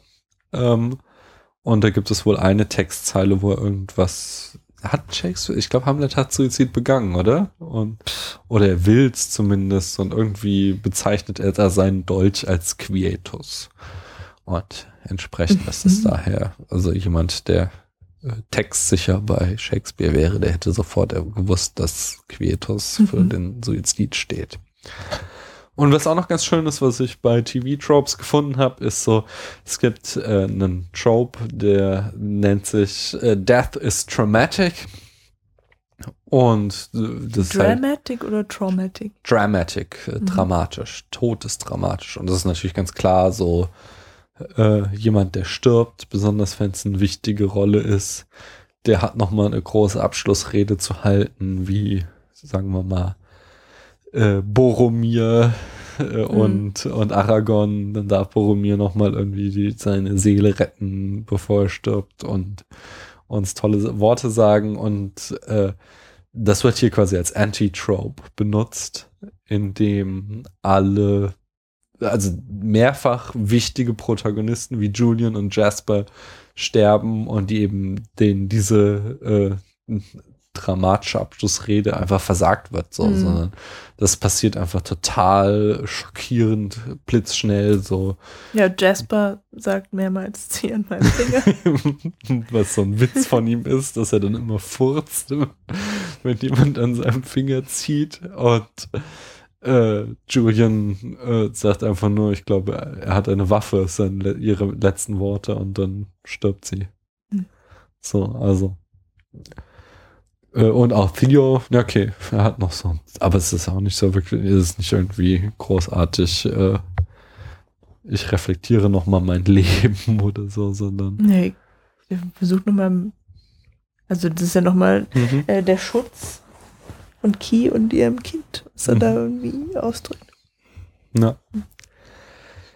Was spannend an dem Film ist, ist, dass er eigentlich äh, durchweg zwei Geschichten erzählt. Nämlich, er hat so eine Dichotomie zwischen Vordergrund und Hintergrund. Und äh, zwar erzählt er uns halt vordergründig einen sehr geradlinigen Action-Thriller. Und im Hintergrund, wenn du halt, du kannst den Film quasi noch ein zweites Mal gucken und die ganze Zeit nicht auf die Handlung achten, sondern nur was im Hintergrund passiert.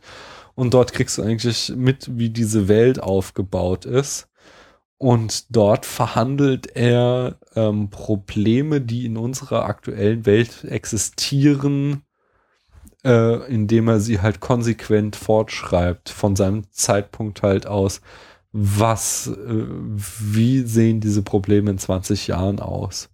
Da wird halt ähm, äh, die, ja, es wird Terrorismus verhandelt, es wird Überwachungsstaat verhandelt und hauptsächlich eben dieses Flüchtlingsproblematik Mhm. verhandelt und die Kontraste zwischen erster Welt und dritter Welt oder Entwicklungsstaaten und Industriestaaten. Und das erzählte sehr viel durch Schlagzeilen, Werbung, Schilder und Kunstwerke, die im Film präsentiert sind. Also es läuft zum Beispiel immer wieder so, so äh, Werbung oder, oder sowas von dem Staat, der darauf aufmerksam macht, dass man äh, äh, Immigranten nicht verstecken darf, Mhm. äh, auch wenn sie irgendwie deine Freunde und deine Ärzte und was sind nicht alle Kollegen und so sind. Sie sind halt illegal und das ist schlimmer und deswegen soll man sie auf jeden Fall verraten. Es kommt halt immer wieder Nachrichtensendungen, die halt irgendwie den Zustand der Welt erzählen, was auch ganz lustig ist oder ganz interessant ist. Es gibt ja diesen einen, diesen Spot, wo man so sieht, so sämtliche Städte und man sieht irgendwie Mhm. so alles brennt und so. Und dann am Ende kommt Only Britain marches on, so. Mhm. Ähm, und in, ich glaube, wirklich fast allen Rezensionen, die ich gelesen habe, haben die den für bare Münze genommen und hieß halt immer so, ja, die Welt ist kollabiert und nur noch Großbritannien ist das letzte Land, dem es gut geht. So. So habe ich das aber auch verstanden. Also ja, aber bei genommen. allem, was du siehst, und du siehst, dass dieser Staat unglaublich viel Propaganda macht, Mhm. dann kann man das genau diesen Slogan doch nicht Waffe äh, für bare Münze nehmen. So. Ja, hast du Ja, offensichtlich, recht. offensichtlich gibt es irgendwas in Großbritannien, dass jede Menge Flüchtlinge dorthin wollen. Ja. So. Wobei es ja auch ähm, in erster Linie irgendwie osteuropäische äh, ähm, Flüchtlinge sind. Also wir haben irgendwie polnisch, oh, okay, Polen. Polen ist jetzt kein Entwicklungsland, aber wie gesagt, wir haben irgendwie serbisch und so was wir hören, so arabisch am Ende mit diesem Allah Akbar. Ähm, Und wir haben in einem dieser Käfige, der Flüchtlingskäfige, so eine, so eine deutsche Oma, ja. die sich darüber beschwert, dass in einem schwarzen steht. ja, das ist geil. Ja. Und ähm, ja, ja, aber wie gesagt, bei all der Propaganda, die wir halt den ganzen Film über erzählt bekommen von diesem britischen Staat, warum soll ich dann ausgerechnet diesen einen Spot, wo es heißt, dass halt äh, Britannien das letzte tolle Land auf der Erde ist, für bare Münze nehmen? So, das Ja, ist für mich kein, recht. das ist für mich irgendwie kein, kein, kein, ein, ein unzuverlässiger Erzähler ist das Mhm. für mich. Ähm, Ja, das ist wahrscheinlich genau, ähm, hat auch so gemeint, du siehst erst diesen Spot mhm. und danach siehst du halt das Leben von, von Theo und fragst dich, was, also Mhm. müschtest du dich eigentlich fragen, ähm, was daran jetzt besser sein soll. Mhm.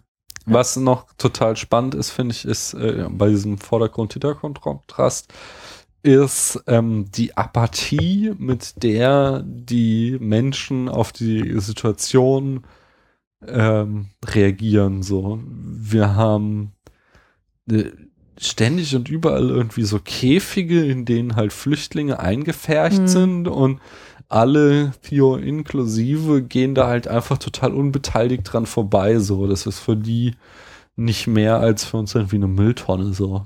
Mhm. Und äh, das zweite, also dass es halt irgendwie quasi nicht nur Zufall ist, kriegen wir nochmal demonstriert in dem Moment, wo Theo gekidnappt wird und halt auch da alle Leute einfach so dran vorbeilaufen und irgendwie Mhm. niemanden interessiert. So, er wird auf offener Straße einfach von den Fisches gefangen genommen und es dreht sich nicht mal irgendjemand um, Ja. sondern das ist halt einfach ist, offensichtlich sind alle Menschen einfach abgestumpft in dieser Mhm. Welt.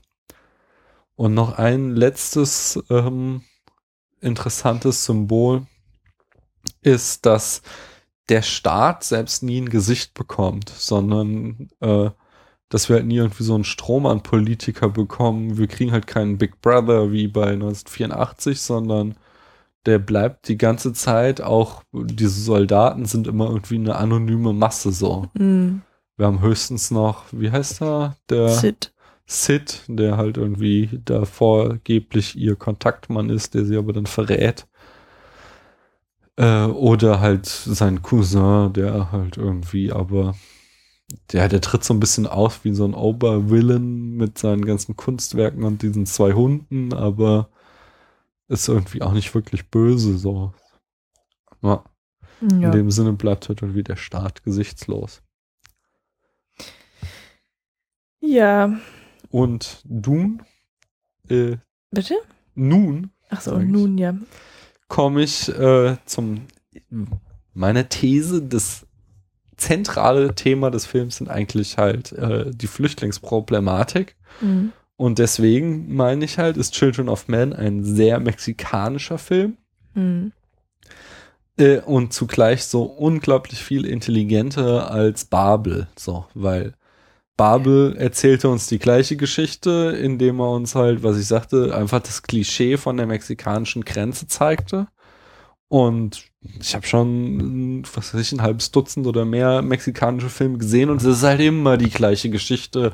Ein Mexikaner will über die Grenze kommen nach USA ins geheiligte Land halt, in, einfach in die Industrienation und hat dabei Probleme. So, und diese Geschichte haben wir bei Babel auch wieder erzählt bekommen. Und hier Mhm. kriegen wir halt quasi die gleiche Geschichte erzählt von einem mexikanischen Regisseur, aber er macht es halt eben nicht an dieser Grenze und, äh, Grenze und er zeigt uns nicht dieses Klischee, sondern er zeigt uns halt äh, eben die Festung Europa und macht es halt in einem Science-Fiction-Thriller total intelligent, intelligent, indem er halt zeigt, wo unsere Probleme hinlaufen werden, wenn wir weiter so mit diesem Kontrast zwischen Entwicklungsländern und Industrienationen Mhm. umgehen. Ja, er zeigt halt einfach, was passiert, wenn man halt Menschen nicht mehr wie Menschen behandelt.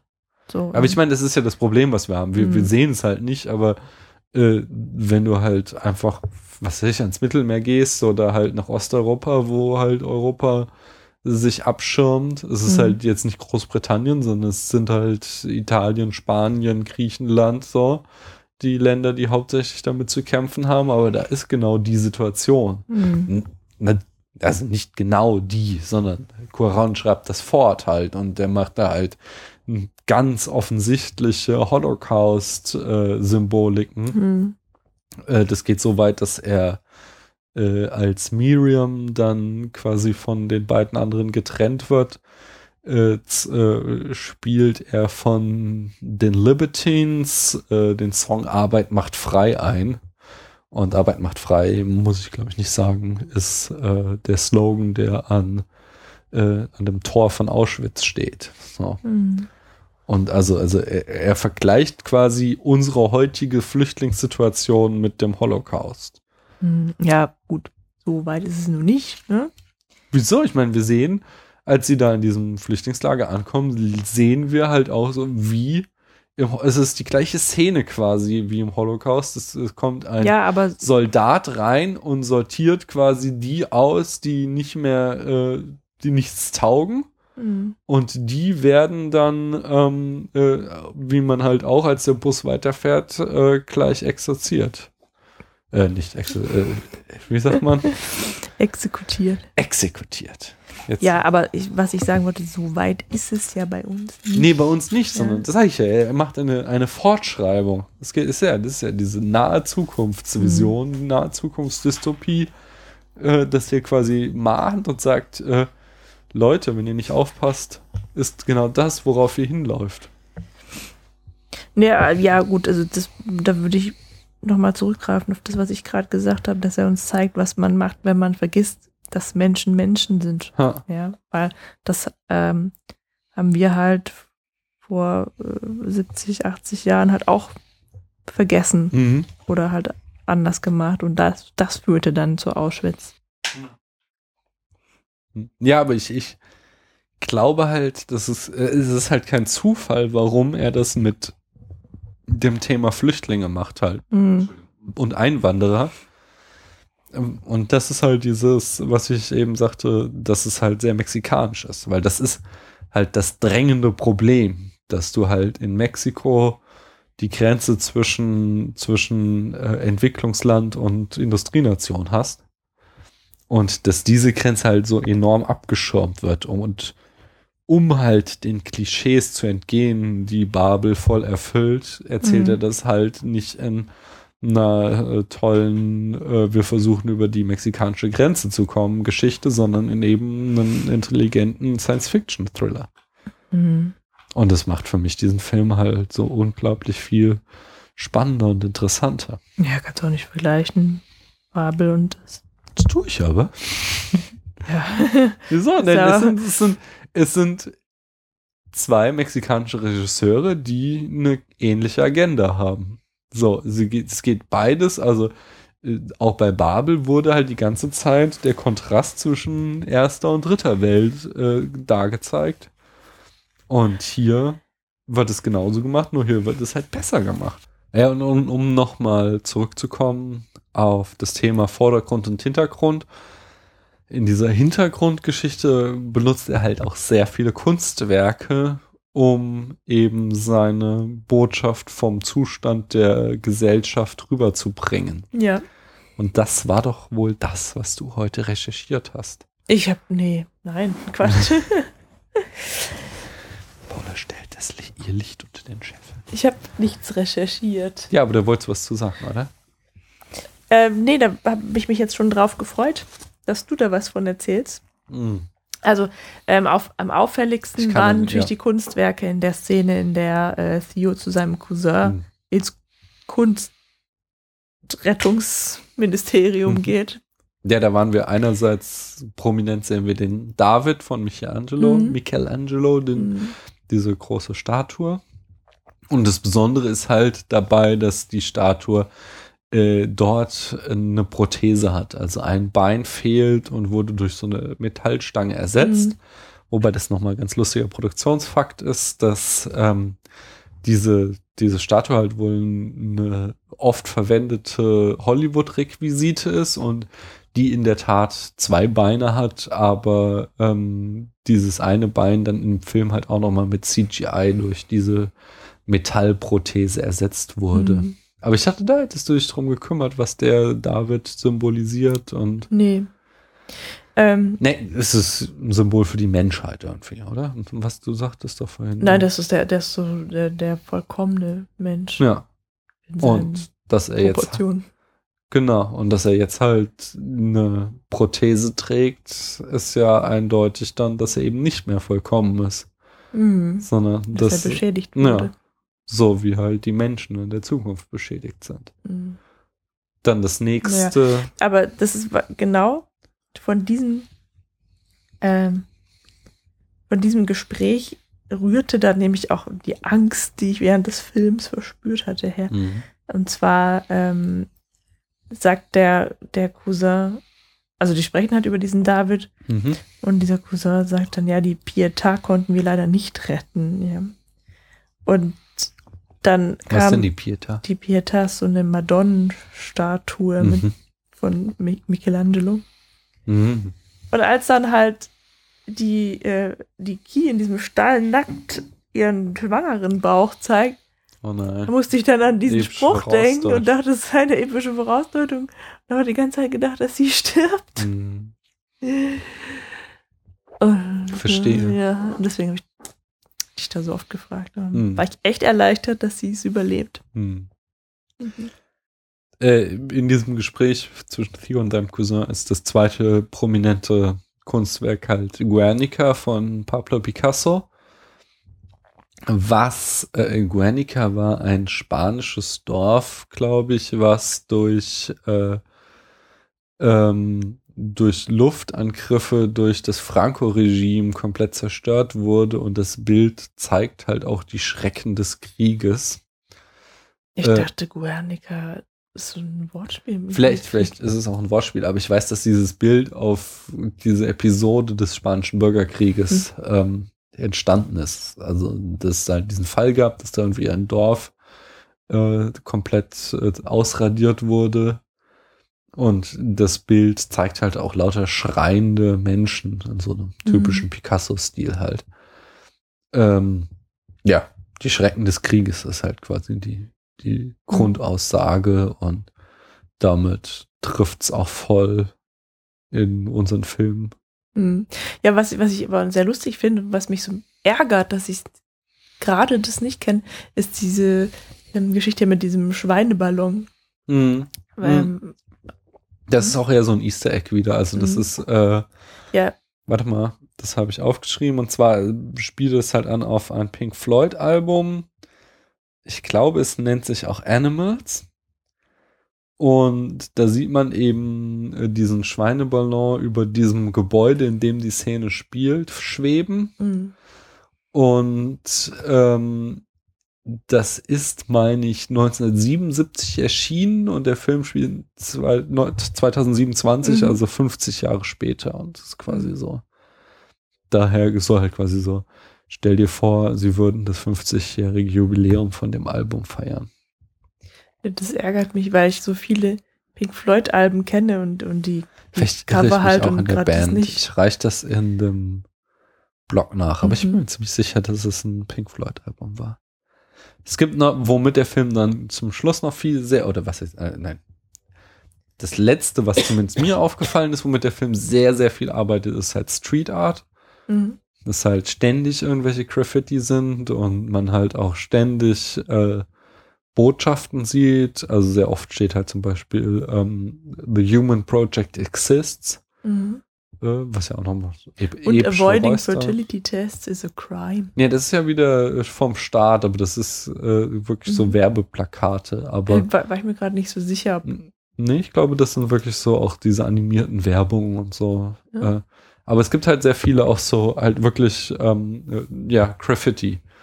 Äh, und da wird auch als prominentester Vertreter Banksy benutzt, äh, wo man das äh, Graffiti Two Cops Kisses von Banksy an einer Stelle sieht, wo man halt zwei Polizisten, die knutschen. Hm. Ich hab's auch Hab nicht ich nicht gesehen, ich hab's nur gelesen, muss ich ganz ehrlich Oh, zugeben. mhm. Ich glaube, zumindest kann ich es mir am ehesten vorstellen, dass es in der Szene ist, wo Julian und Theo, nachdem sie aus dem Bus ausgestiegen sind, da laufen sie ja so durch die Straßen von Mhm. London. Oder während der Zugfahrt. oder da. Ja, da war alles so schnell. Ja. Ähm, und dann komme ich zum letzten Themenkomplex. Das heißt, du hast noch was zur Kunst. Nee. Außer diesem Höhlenbildnis am Ende. Und was das so? Ja, das ist spannend eigentlich noch. Ja, weil der, die doch durch diese, ähm, durch diese Grotte zu dem Schiff kommen, Mhm.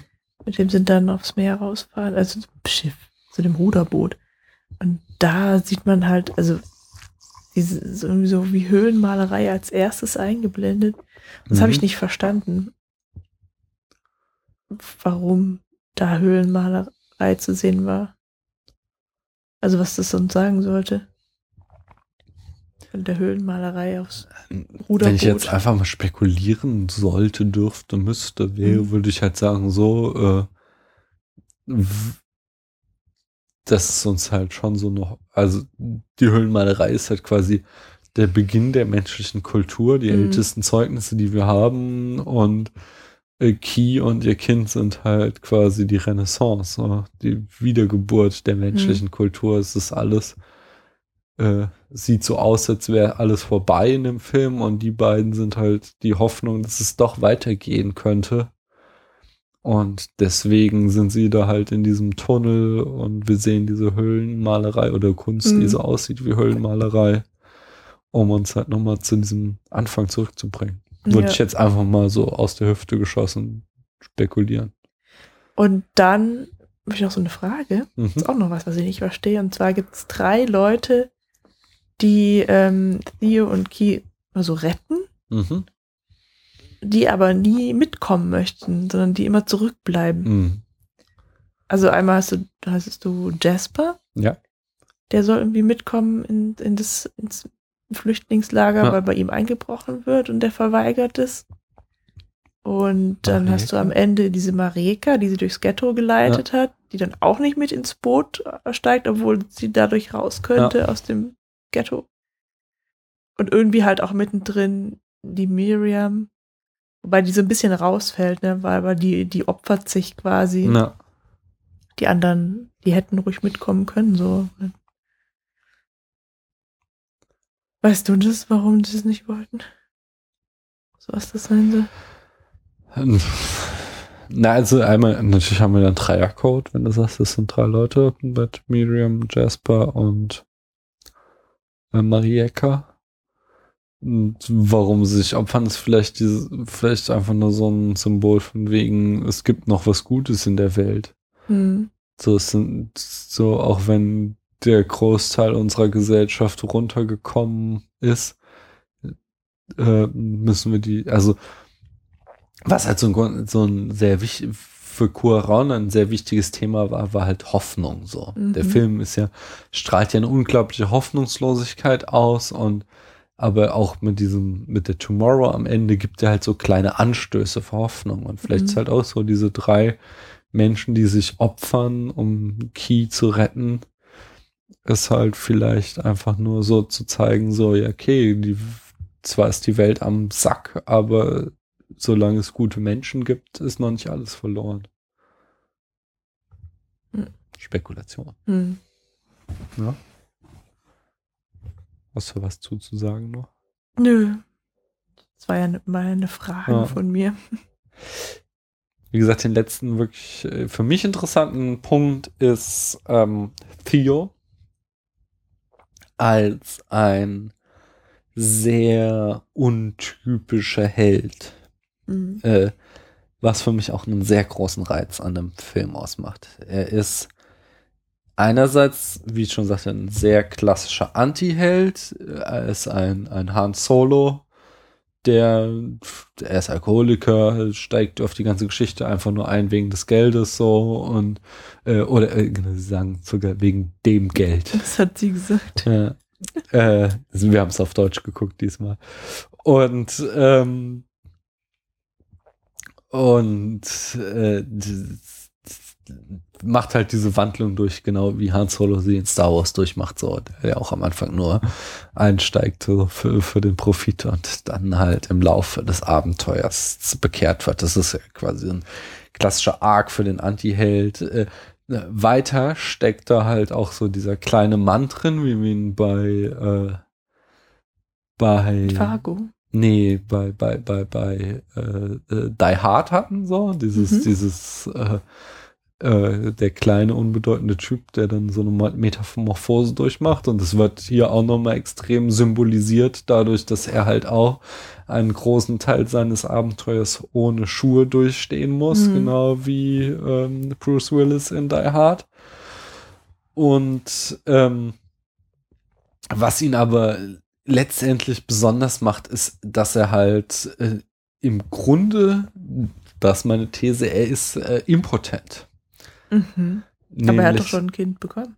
Ja, nee, so meine ich das nicht, sondern im, impotent im Sinne des Actionfilms. Und so. zwar hat er halt äh, einerseits äh, nimmt er nie eine Waffe in die Hand. Er macht halt irgendwie zwei Leute mit Autotüren und einen mit einem Stein fertig so, aber während alle anderen um ihn herum äh, schießen und Pistolen oder Maschinengewehre haben, äh, er es konsequent des ganzen Films über eine Waffe in die Hand zu nehmen, in dem Sinne wie Doctor Who sehr ähnlich, der das ja auch immer sehr aktiv vermeidet. Und das zweite, was so ein Symbol ist für diese Impotenz, finde ich, ist diese Geschichte mit der Zigarette. Also ähm, er ist halt Raucher. Und was ja auch ganz klassisch ist für so einen Action-Held-Film, dass er raucht so. Sogar 2006 halt, äh, wo halt Rauchen schon verpönt war, ist es halt auf jeden Fall eine Referenz so an den klassischen Action-Held so. Aber das Besondere an Theo ist, er kommt nie dazu zu rauchen. Er ist immer, Mhm. es gibt mehrere Szenen, wo er sich gerade eine Zigarette ansteckt und dann passiert wieder irgendwas, wo er dann deswegen die Zigarette wieder wegschmeißen muss. Mhm. Und das ist halt auch so dieses, er kommt nicht dazu, den Akt zu vollziehen, quasi so. Er ist halt, er ist halt im, im besten Sinne ein total schwacher Held. So, er ist halt, Mhm. er ist halt einfach nur, er, er ist, er hat den, das Herz am rechten Fleck, aber er ist halt, er ist kein Arnold Schwarzenegger, sondern er ist halt einfach nur so ein ganz normaler Typ wie du und ich. Also Wobei er da in ich. dem Fall ja nicht normal ist, wenn er der Einzige ist, der nicht zur Waffe greift. Ja, nein, aber natürlich, er ist halt normal wie der Mann auf der Straße und nicht normal wie die Fisches oder der Staat so. Hm. Sondern er, er ja, er, er, kann, er, er hat halt nichts Besonderes zu geben. Er hat halt nicht irgendwie, er kann Key nicht beschützen, weil er halt irgendwie die Leute vermöbeln kann, äh, wie ein Arnold Schwarzenegger oder irgendwie wie ein, wie ein, äh, wie ein Bruce Willis irgendwie es mit einem ganzen Trupp äh, Terroristen aufnehmen kann, sondern alles, was er halt zu geben hat, ist so quasi sein gutes Herz. So. Mhm. Und äh, ja, und das, das ist halt dann halt die, die abschließende Symbolik, dass du halt in dem ganzen Film hast, alle Frauen sind gut quasi und alle Männer sind böse.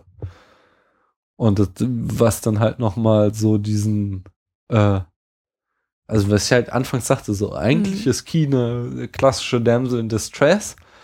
Andererseits ähm, äh, ist halt auch irgendwie so, besonders weil sie halt mit Miriam und Julian zwei starke Frauen, die halt auch total über jeden Zweifel erhaben gut sind, zur Seite gestellt bekommt.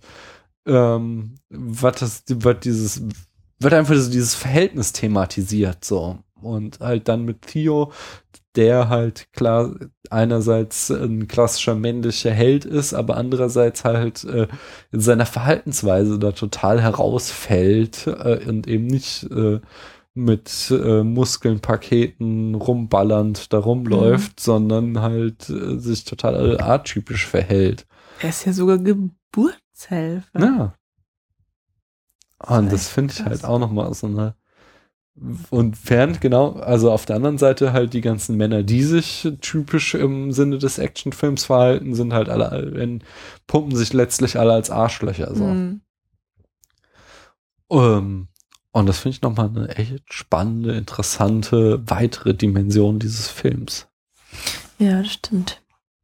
Das, Ja, und dann gibt's aber noch Jasper. Jasper ist auch noch so ein gut Mensch. Äh, ein ja, natürlich, aber es ist ja auch eher ein schwacher Charakter, so er kümmert sich da um seine, also, also kein, kein, kein typisch maskuliner Held, so oder sowas. Mensch. Nee, so, ist ja ein. Hippie. Ja, genau, er der ist ein der lebt Hippie, mit seiner, mit seiner katatonischen Frau. Frau. ja, die ist, die ist im Wachkoma, sowas. Ja, lebt er irgendwie im Wald versteckt, baut Mhm. sein Gras an, Ja. hört die ganze Zeit eben die alte Mucke, hat sogar langes Haar Na, und einen Wollpulli an. na. Der fällt auch echt raus. Ach so, genau, genau. äh, Und äh, was schön ist noch an Theo ist dieses, ähm, den Charakter von Theo kriegen wir gleich in der ersten Szene halt super gezeigt. Und zwar, ähm, äh, er geht ja dann in diesen Kaffee, in dieses Café, bestellt sich einen Kaffee, geht raus und dann explodiert das Café durch eine Bombe. Und er ist halt total fertig. Er ist halt, er reagiert eben auch da nicht wie ein klassischer Actionheld, sondern er steht da halt irgendwie, macht, kippt sich gerade seinen äh, Whisky in den Kaffee und dann geht die Bombe hoch und der, der dreht total am Rad so irgendwie. Er will so wegrennen und, und landet dann so aus der, an der Häuserwand und ist halt wirklich schockiert einfach so. Man sieht ihm an, dass er, dass er halt, dass ihn das halt wirklich mitnimmt, dass er eben, ja, er verhält sich atypisch zu einem normalen Protagonisten in einem Actionfilm. Was nochmal so eine schöne Sache ist in der ersten Szene. Wickeln was ab, oder? Zitat und Referenzen bringe ich noch schnell.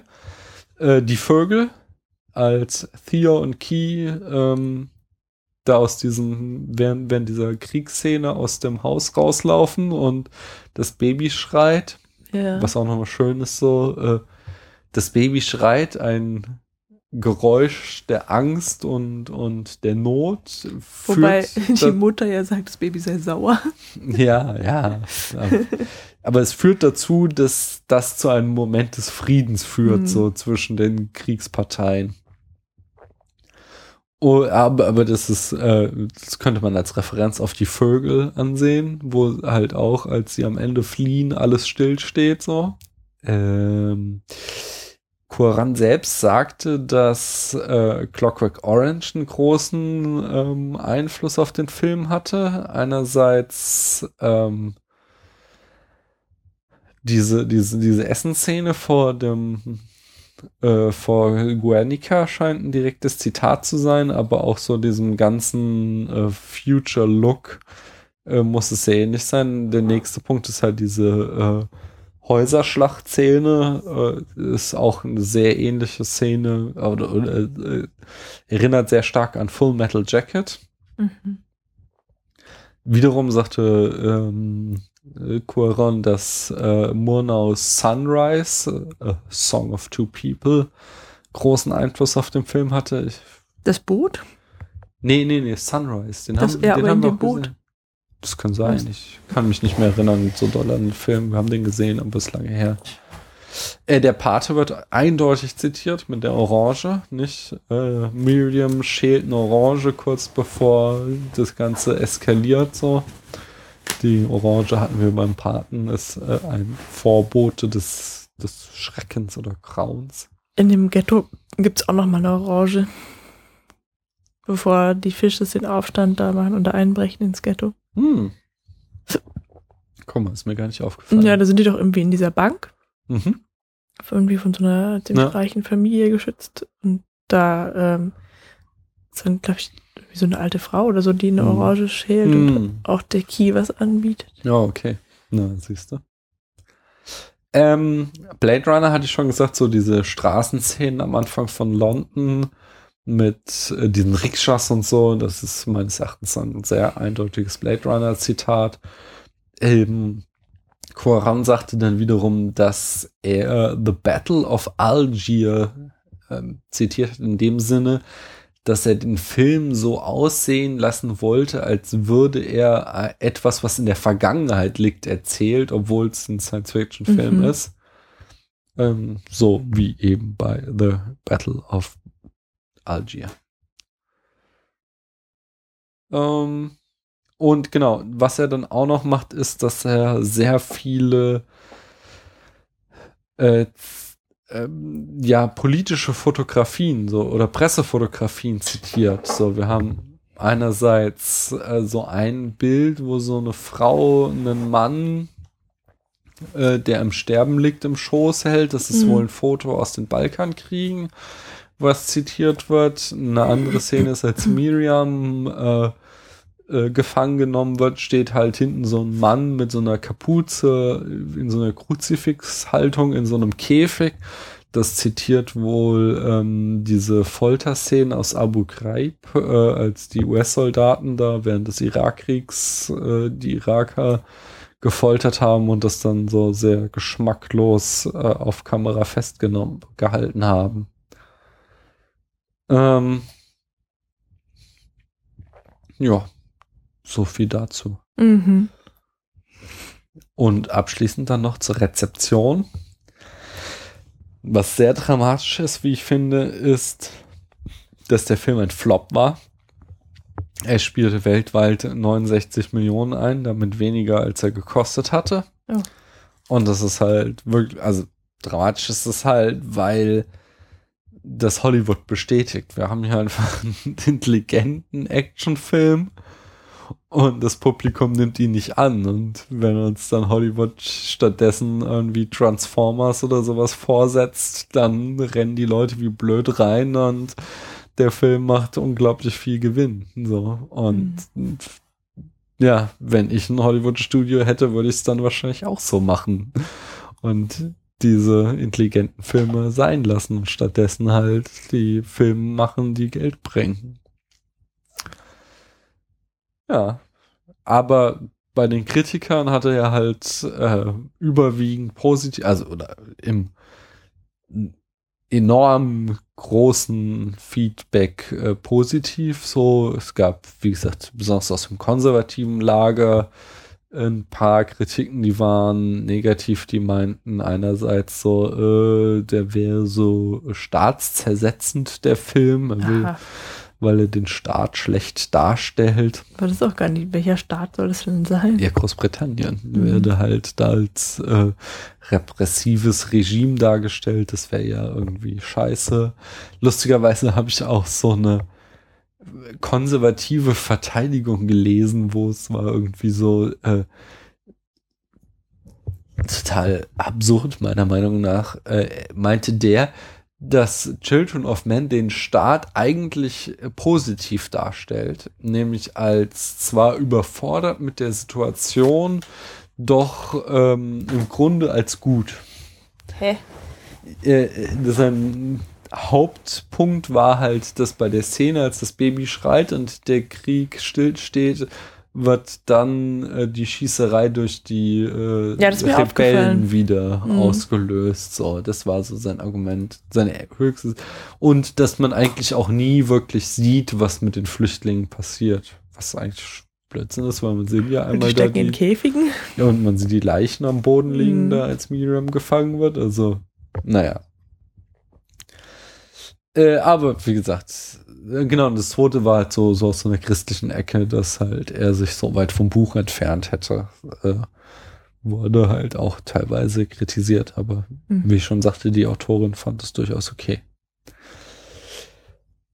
Nicht, dass das in irgendeiner Form relevant war. Er hat aber ähm, Preise gewonnen und zwar hat er bei den internationalen Filmfestspielen von Venedig den, die Goldene Osella, den besten technischen Beitrag gewonnen und zwar hat den die Kamera bekommen und er hat den Laterna Magica Preis bekommen äh, für Alfonso Cuarón. Mhm. Außerdem hat er ähm, bei den British Academy Awards äh, die beste Kamera und das beste Szenenbild wurde dort ausgezeichnet.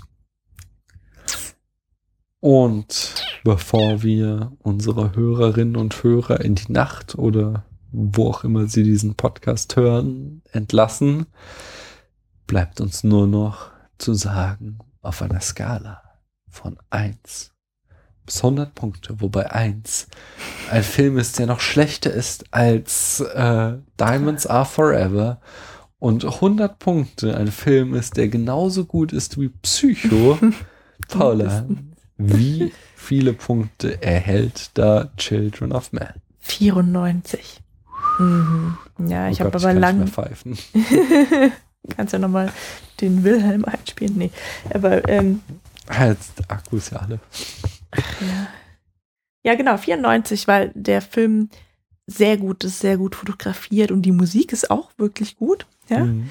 Ähm, was mich gestört hat, ist. Ach so, genau, ich. Ähm, ja.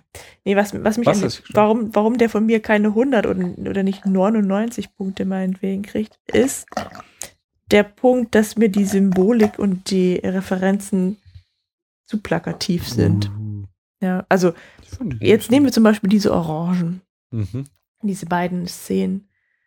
Ähm, da fragst du dich halt zuerst mal, wo hat die jetzt eigentlich eine Orange her? In dieser komplett grauen, kaputten Welt hat, zieht Miriam aus ihrer Handtasche so eine Ah, Hm.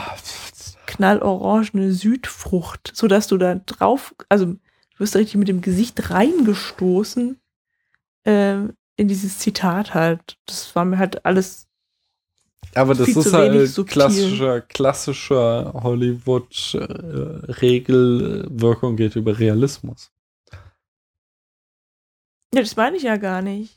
Ich Ja, meine, ja, ich meine ja nicht die In Frage. dem Moment ist es total egal, wo sie diese blöde Orange her hat. Es geht einfach nur darum, sie sitzt da so, wir haben eine total harmonische Ja, Szene, wo irgendwie nicht wird und sie damit. schält die Orange und wenn du halt irgendwie mal zwei Filme gesehen hast, weißt du so, oh, hier wird gleich was passieren, so. Und dann ist Nein, egal, was ich sagen wollte, ist, dass die Orange sehr auffällig inszeniert wurde. Ja. Halt, und das habe ich halt bei anderen Filmen jetzt nicht.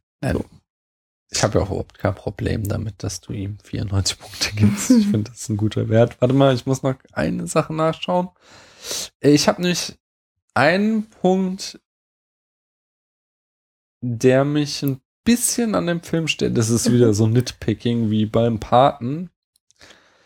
Ähm, und das ist, äh, dass als wir Jasper zum Jasper zum ersten Mal treffen, ist ja so ein bisschen wandelnde Exposition ähm, in dem er da irgendwie mit seinem Auto mit Theo rumfährt Mhm.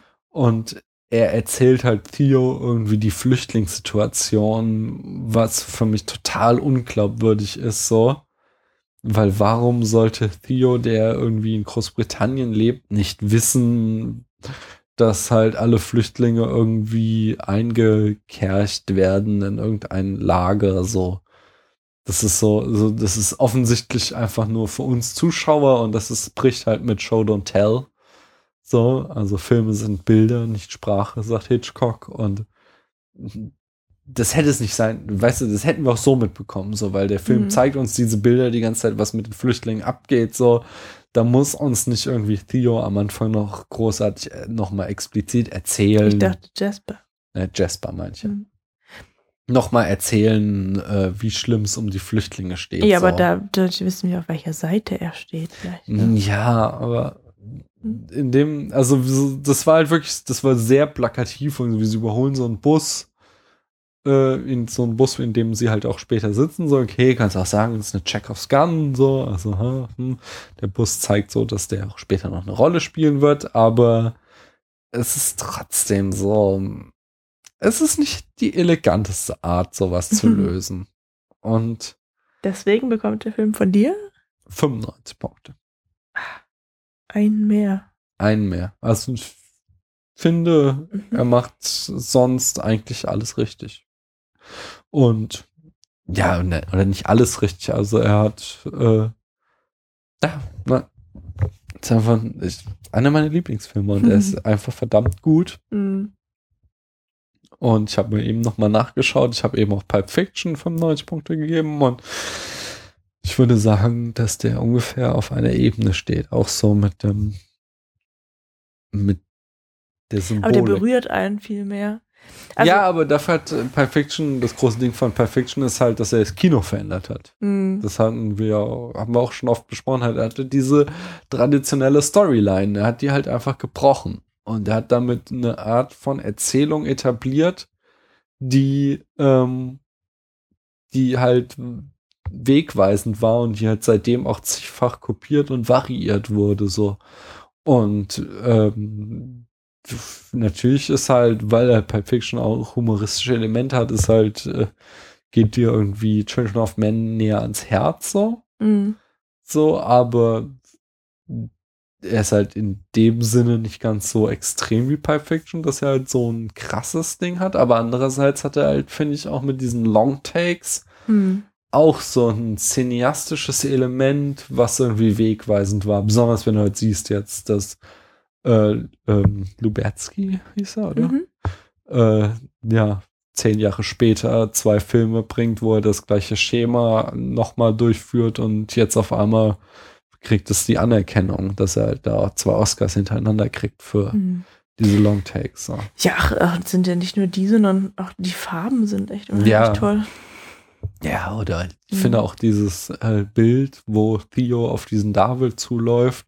Du hast halt Theo vorne so Wo von läuft hinten der hin?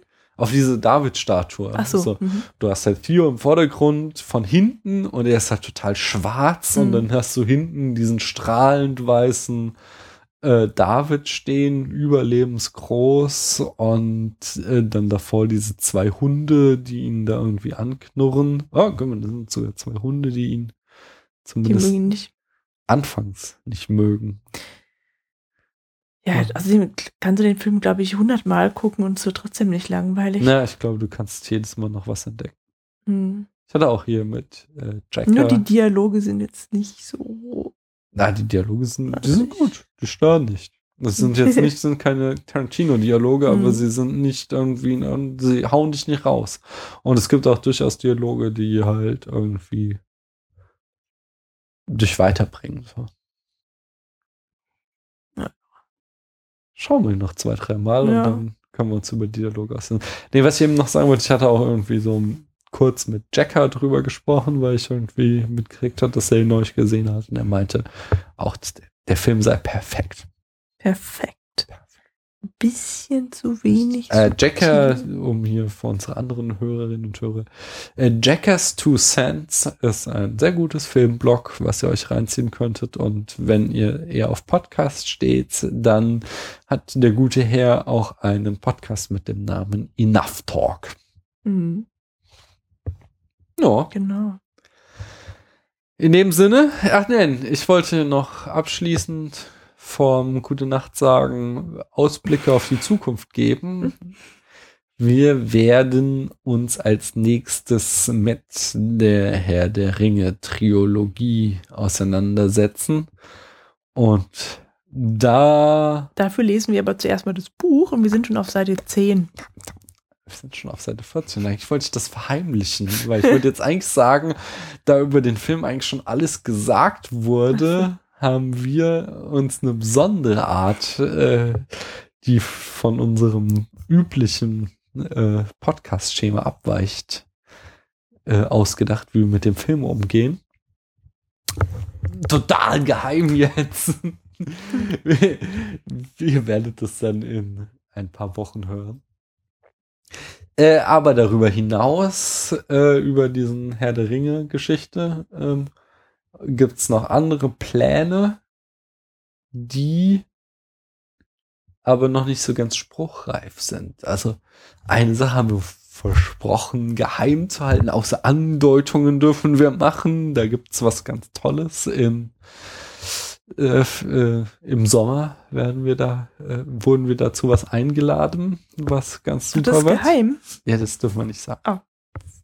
Teil des Vertrags. Ähm, und das zweite ist, äh, dass wir halt diese Herr der Ringe Trilogie jetzt nochmal unterbrechen werden, im Zweifel für äh, nochmal einen Film, der jetzt gerade aktuelle Relevanz bekommen hat. Aber das werdet ihr du dann auch nicht verraten? ja, das ist so. Ich habe mal gehört, dass es im Internet blöd ist, Sachen anzukündigen, weil entweder haust du sie sofort raus so oder du schweigst so, weil dieses Ankündigen führt nur dazu, dass die Leute drauf warten und am Ende kommt's nicht und dann ist dann auch Warum blöd. machst du das dann jetzt schon seit einer Viertelstunde? Weiß ich auch nicht. Ich würde sagen, wir machen jetzt mal Schluss Ja. und sagen Wir, Adios, amigos. Bis wir freuen uns Mal. über Feedback, über Flatters, über Kommentare, immer noch am allermeisten, über iTunes-Rezensionen oder Rezensionen auf irgendeinem der anderen Portale und freuen uns, wenn ihr beim nächsten Mal wieder einschaltet. Gute Nacht. Man hört sich.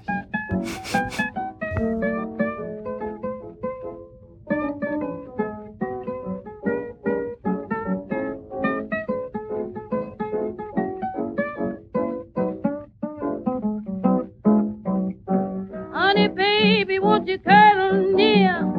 Let sweet mama whisper in your ear. I'm wild about that thing. It makes me laugh and sing. Give it to me, Papa. I'm wild about that thing. Do it easy, honey. Don't get rough. From you, Papa, I can't get enough. I'm wild about that thing sweet joy it always brings. Everybody knows it. I'm wild about that thing. Please don't hold it, baby, when I cry. Give me every bit of it, else I'll die. I'm wild about that thing. Yada jing jing jing. All the time I'm crying. I'm wild about that thing. Papa? Please don't stall. Don't you know I love it and I want it all? I'm wild about that thing.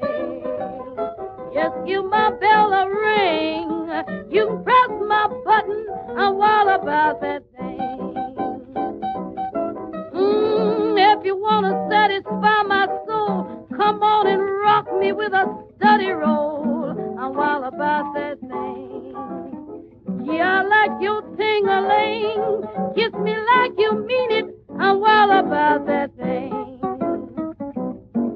Come on, turn the lights down low. When you say you're ready, just